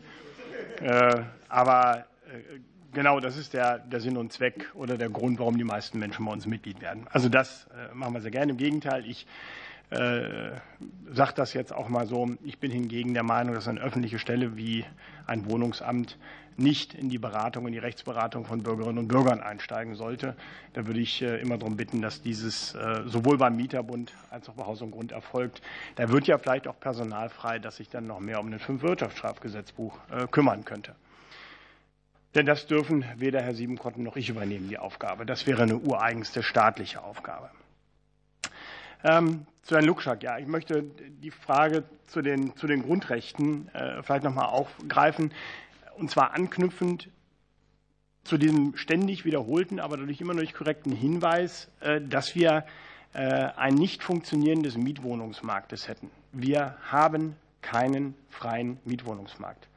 Und es ist auch etwas, was ein Stück weit eine Errungenschaft in Deutschland ist. Wir haben nämlich ein soziales Mietrecht mit einer unglaublich komplexen Regelungsmaterie. Und wir kommen gerade im Bereich der Regelung der Miethöhe schon in einen verfassungsrechtlichen Graubereich. Es ist schon angesprochen worden, Mietpreisbremse 1 knapp verfassungsgemäß, Mietpreisbremse 2 haben wir noch nicht beim Verfassungsgericht. Mietpreisbremse 3 wird ja von diesem Hause vermutlich noch beschlossen werden, wenn die Regierungsfraktionen das äh, auch so durchsetzen. Ähm, da wird es dann noch kippeliger. Ähm, warum ist das so? Weil der eigentliche Zweck der Mietpreisbremse und der Mietregulierungsvorschrift mittlerweile völlig verfehlt wird. Denn wir haben auch in Hamburg, wir haben in München, wir haben in Berlin einen steigenden Pro-Kopf-Wohnflächenverbrauch, weil die Masse der Mieterinnen und Mieter nicht angewiesen ist auf Mietpreisbremse und Co. Und davon natürlich diejenigen profitieren, die sich auch ganz andere Mieten leisten können. Diejenigen, die Sie aber immer ansprechen und um die es nämlich wirklich geht und denen man helfen muss in einem Sozialstaat, sind diejenigen, die finanziell nicht in der Lage sind, sich Wohnraum zu besorgen. Und denen hilft die Mietpreisbremse und diese ganzen Vorschriften nicht nur nicht, sondern viel schlimmer, für die wird die Situation durch diese Rechtslage schwieriger weil nämlich die anderen sich immer mehr Wohnfläche leisten können. Also auf gut Deutsch, die wohlsituierte Studentin kann sich auf einmal statt einer Einzimmerwohnung eine Dreizimmerwohnung mittels ihrer Eltern erlauben. Und in diese Wohnung kann eben nicht mehr die junge Familie einziehen, die vielleicht die Unterstützung bräuchte. Und in dieser Gemengelage reden wir jetzt hier davon zu sagen, wir wollen noch mal das Ordnungsrecht verschärfen, damit die schon fehlwirkenden mietrechtlichen Vorschriften auch noch strafbewehrt werden und die Vermieter bestraft werden. Und da kommt dann der Punkt des Verfassungsrechts. Wir haben einen massiven Einschnitt schon durch diesen Mietwucherparagraphen in Artikel 14 und Artikel 2. Das sind die beiden Grundrechte auch eines jeden vermietenden Bürgers und einer jeden vermietenden Bürgerin, die sie nun mal haben und in die eingegriffen wird, wenn man diesen fünf Wirtschaftsstrafgesetzbuch überhaupt so lässt, wie er ist. Er greift ein, sagt der Bundesgerichtshof, klipp und klar. Und das jetzt noch zu verschärfen in einer Art und Weise, dass man da auch noch reintappt, ohne überhaupt etwas Böses zu tun, ist nichts weiter als einen Schuldigen für eine Situation zu finden, der überhaupt nicht oder die überhaupt nicht schuldig ist. Es sind nämlich einfach nur Menschen, die in diesem Land Wohnraum anbieten, anderen Wohnraum zur Verfügung stellen und sich in den allermeisten Fällen, den Hinweis gönne ich mir noch, wie das Großelternpaar Steinmüller, sozial adäquat, ordentlich und fair verhalten. Und das wird überhaupt nicht mehr berücksichtigt bei diesen Debatten. Vielen Dank. Dankeschön. Jetzt die letzten Antworten von Herrn Professor Dr. Wegner auf die Fragen von Herrn Dr. Lieb und von Herrn, Frau Dr. Martin. Ja, Herr Dr. Lieb hatte mir ein Zitat vorgehalten aus dem 81. Band der Bundesverfassungsgerichtsentscheidung, Seite 237. Ähm, dieses Zitat äh, will ich natürlich im Ausschuss nicht vorenthalten. In meiner schriftlichen Stellungnahme ist es auch äh, mit breitem Zeilenabstand äh, abgedruckt, allerdings vollständig, muss man sagen, denn da fehlte noch ein Satz, den Sie nicht mit vorgelesen haben. Nachdem das Bundesverfassungsgericht nämlich ausführt, dass der Gesetzgeber auch bei der Schaffung von Ordnungswidrigkeiten an den Schuldgrundsatz insofern zu messen ist, dass er, wenn er denn eine Ordnungswidrigkeit schafft, dass dann auch die Rechtsfolge der Höhe nach passen muss, zu wie schlimm ist die Sache, steht. Im Übrigen genießt er aber auch hierbei weitgehende Freiheit. Also genau dasselbe, was ich gesagt habe für das Strafrecht, überträgt das Bundesverfassungsgericht hier auf das Ordnungswidrigkeitenrecht. Es gibt die erste Grenze, ob man überhaupt den Tatbestand schaffen darf. Dadurch muss ein Minimum an Sozialwidrigkeit vorliegen, weiter Spielraum. Wenn man über die Hürde kommt, dann muss auch noch die Rechtsfolge proportional sein zu der Schwere dessen, was man da im Blick hat. Das ist dann das Schuldprinzip, das gilt beim Strafrecht genauso wie beim Ordnungswidrigkeitenrecht. Und hier muss ich das jetzt auch noch mal betonen. Wir müssen erstmal unterscheiden, reden wir politisch oder reden wir hart verfassungsrechtlich. Politisch kann man natürlich sagen, ich mag solche Tatbestände nicht, klar. Das ist eine legitime Position. Aber verfassungsrechtlich zu sagen, dem Staat ist es verboten, in einer Mangellage einen Preis für ein Gut festzusetzen und Verstöße mit Bußgeld zu ahnden, das entspricht in geringster Weise der bisherigen Handhabung der letzten Jahrzehnte. Wir haben das immer gemacht. Zum Glück mussten wir es nicht mehr viel machen äh, mit abnehmender, mit abnehmender äh, Zeit. Nach dem Krieg haben wir es ja viel gemacht, auch mit Strafrecht übrigens, mit Freiheitsstrafen. Aber sich so die Hände zu binden und zu sagen, egal was noch passiert, egal welche Knappheitslagen äh, uns noch ins Haus stehen, was Treibstoff angeht, was vielleicht auch Rüstungsgüter angeht, all das kann noch passieren.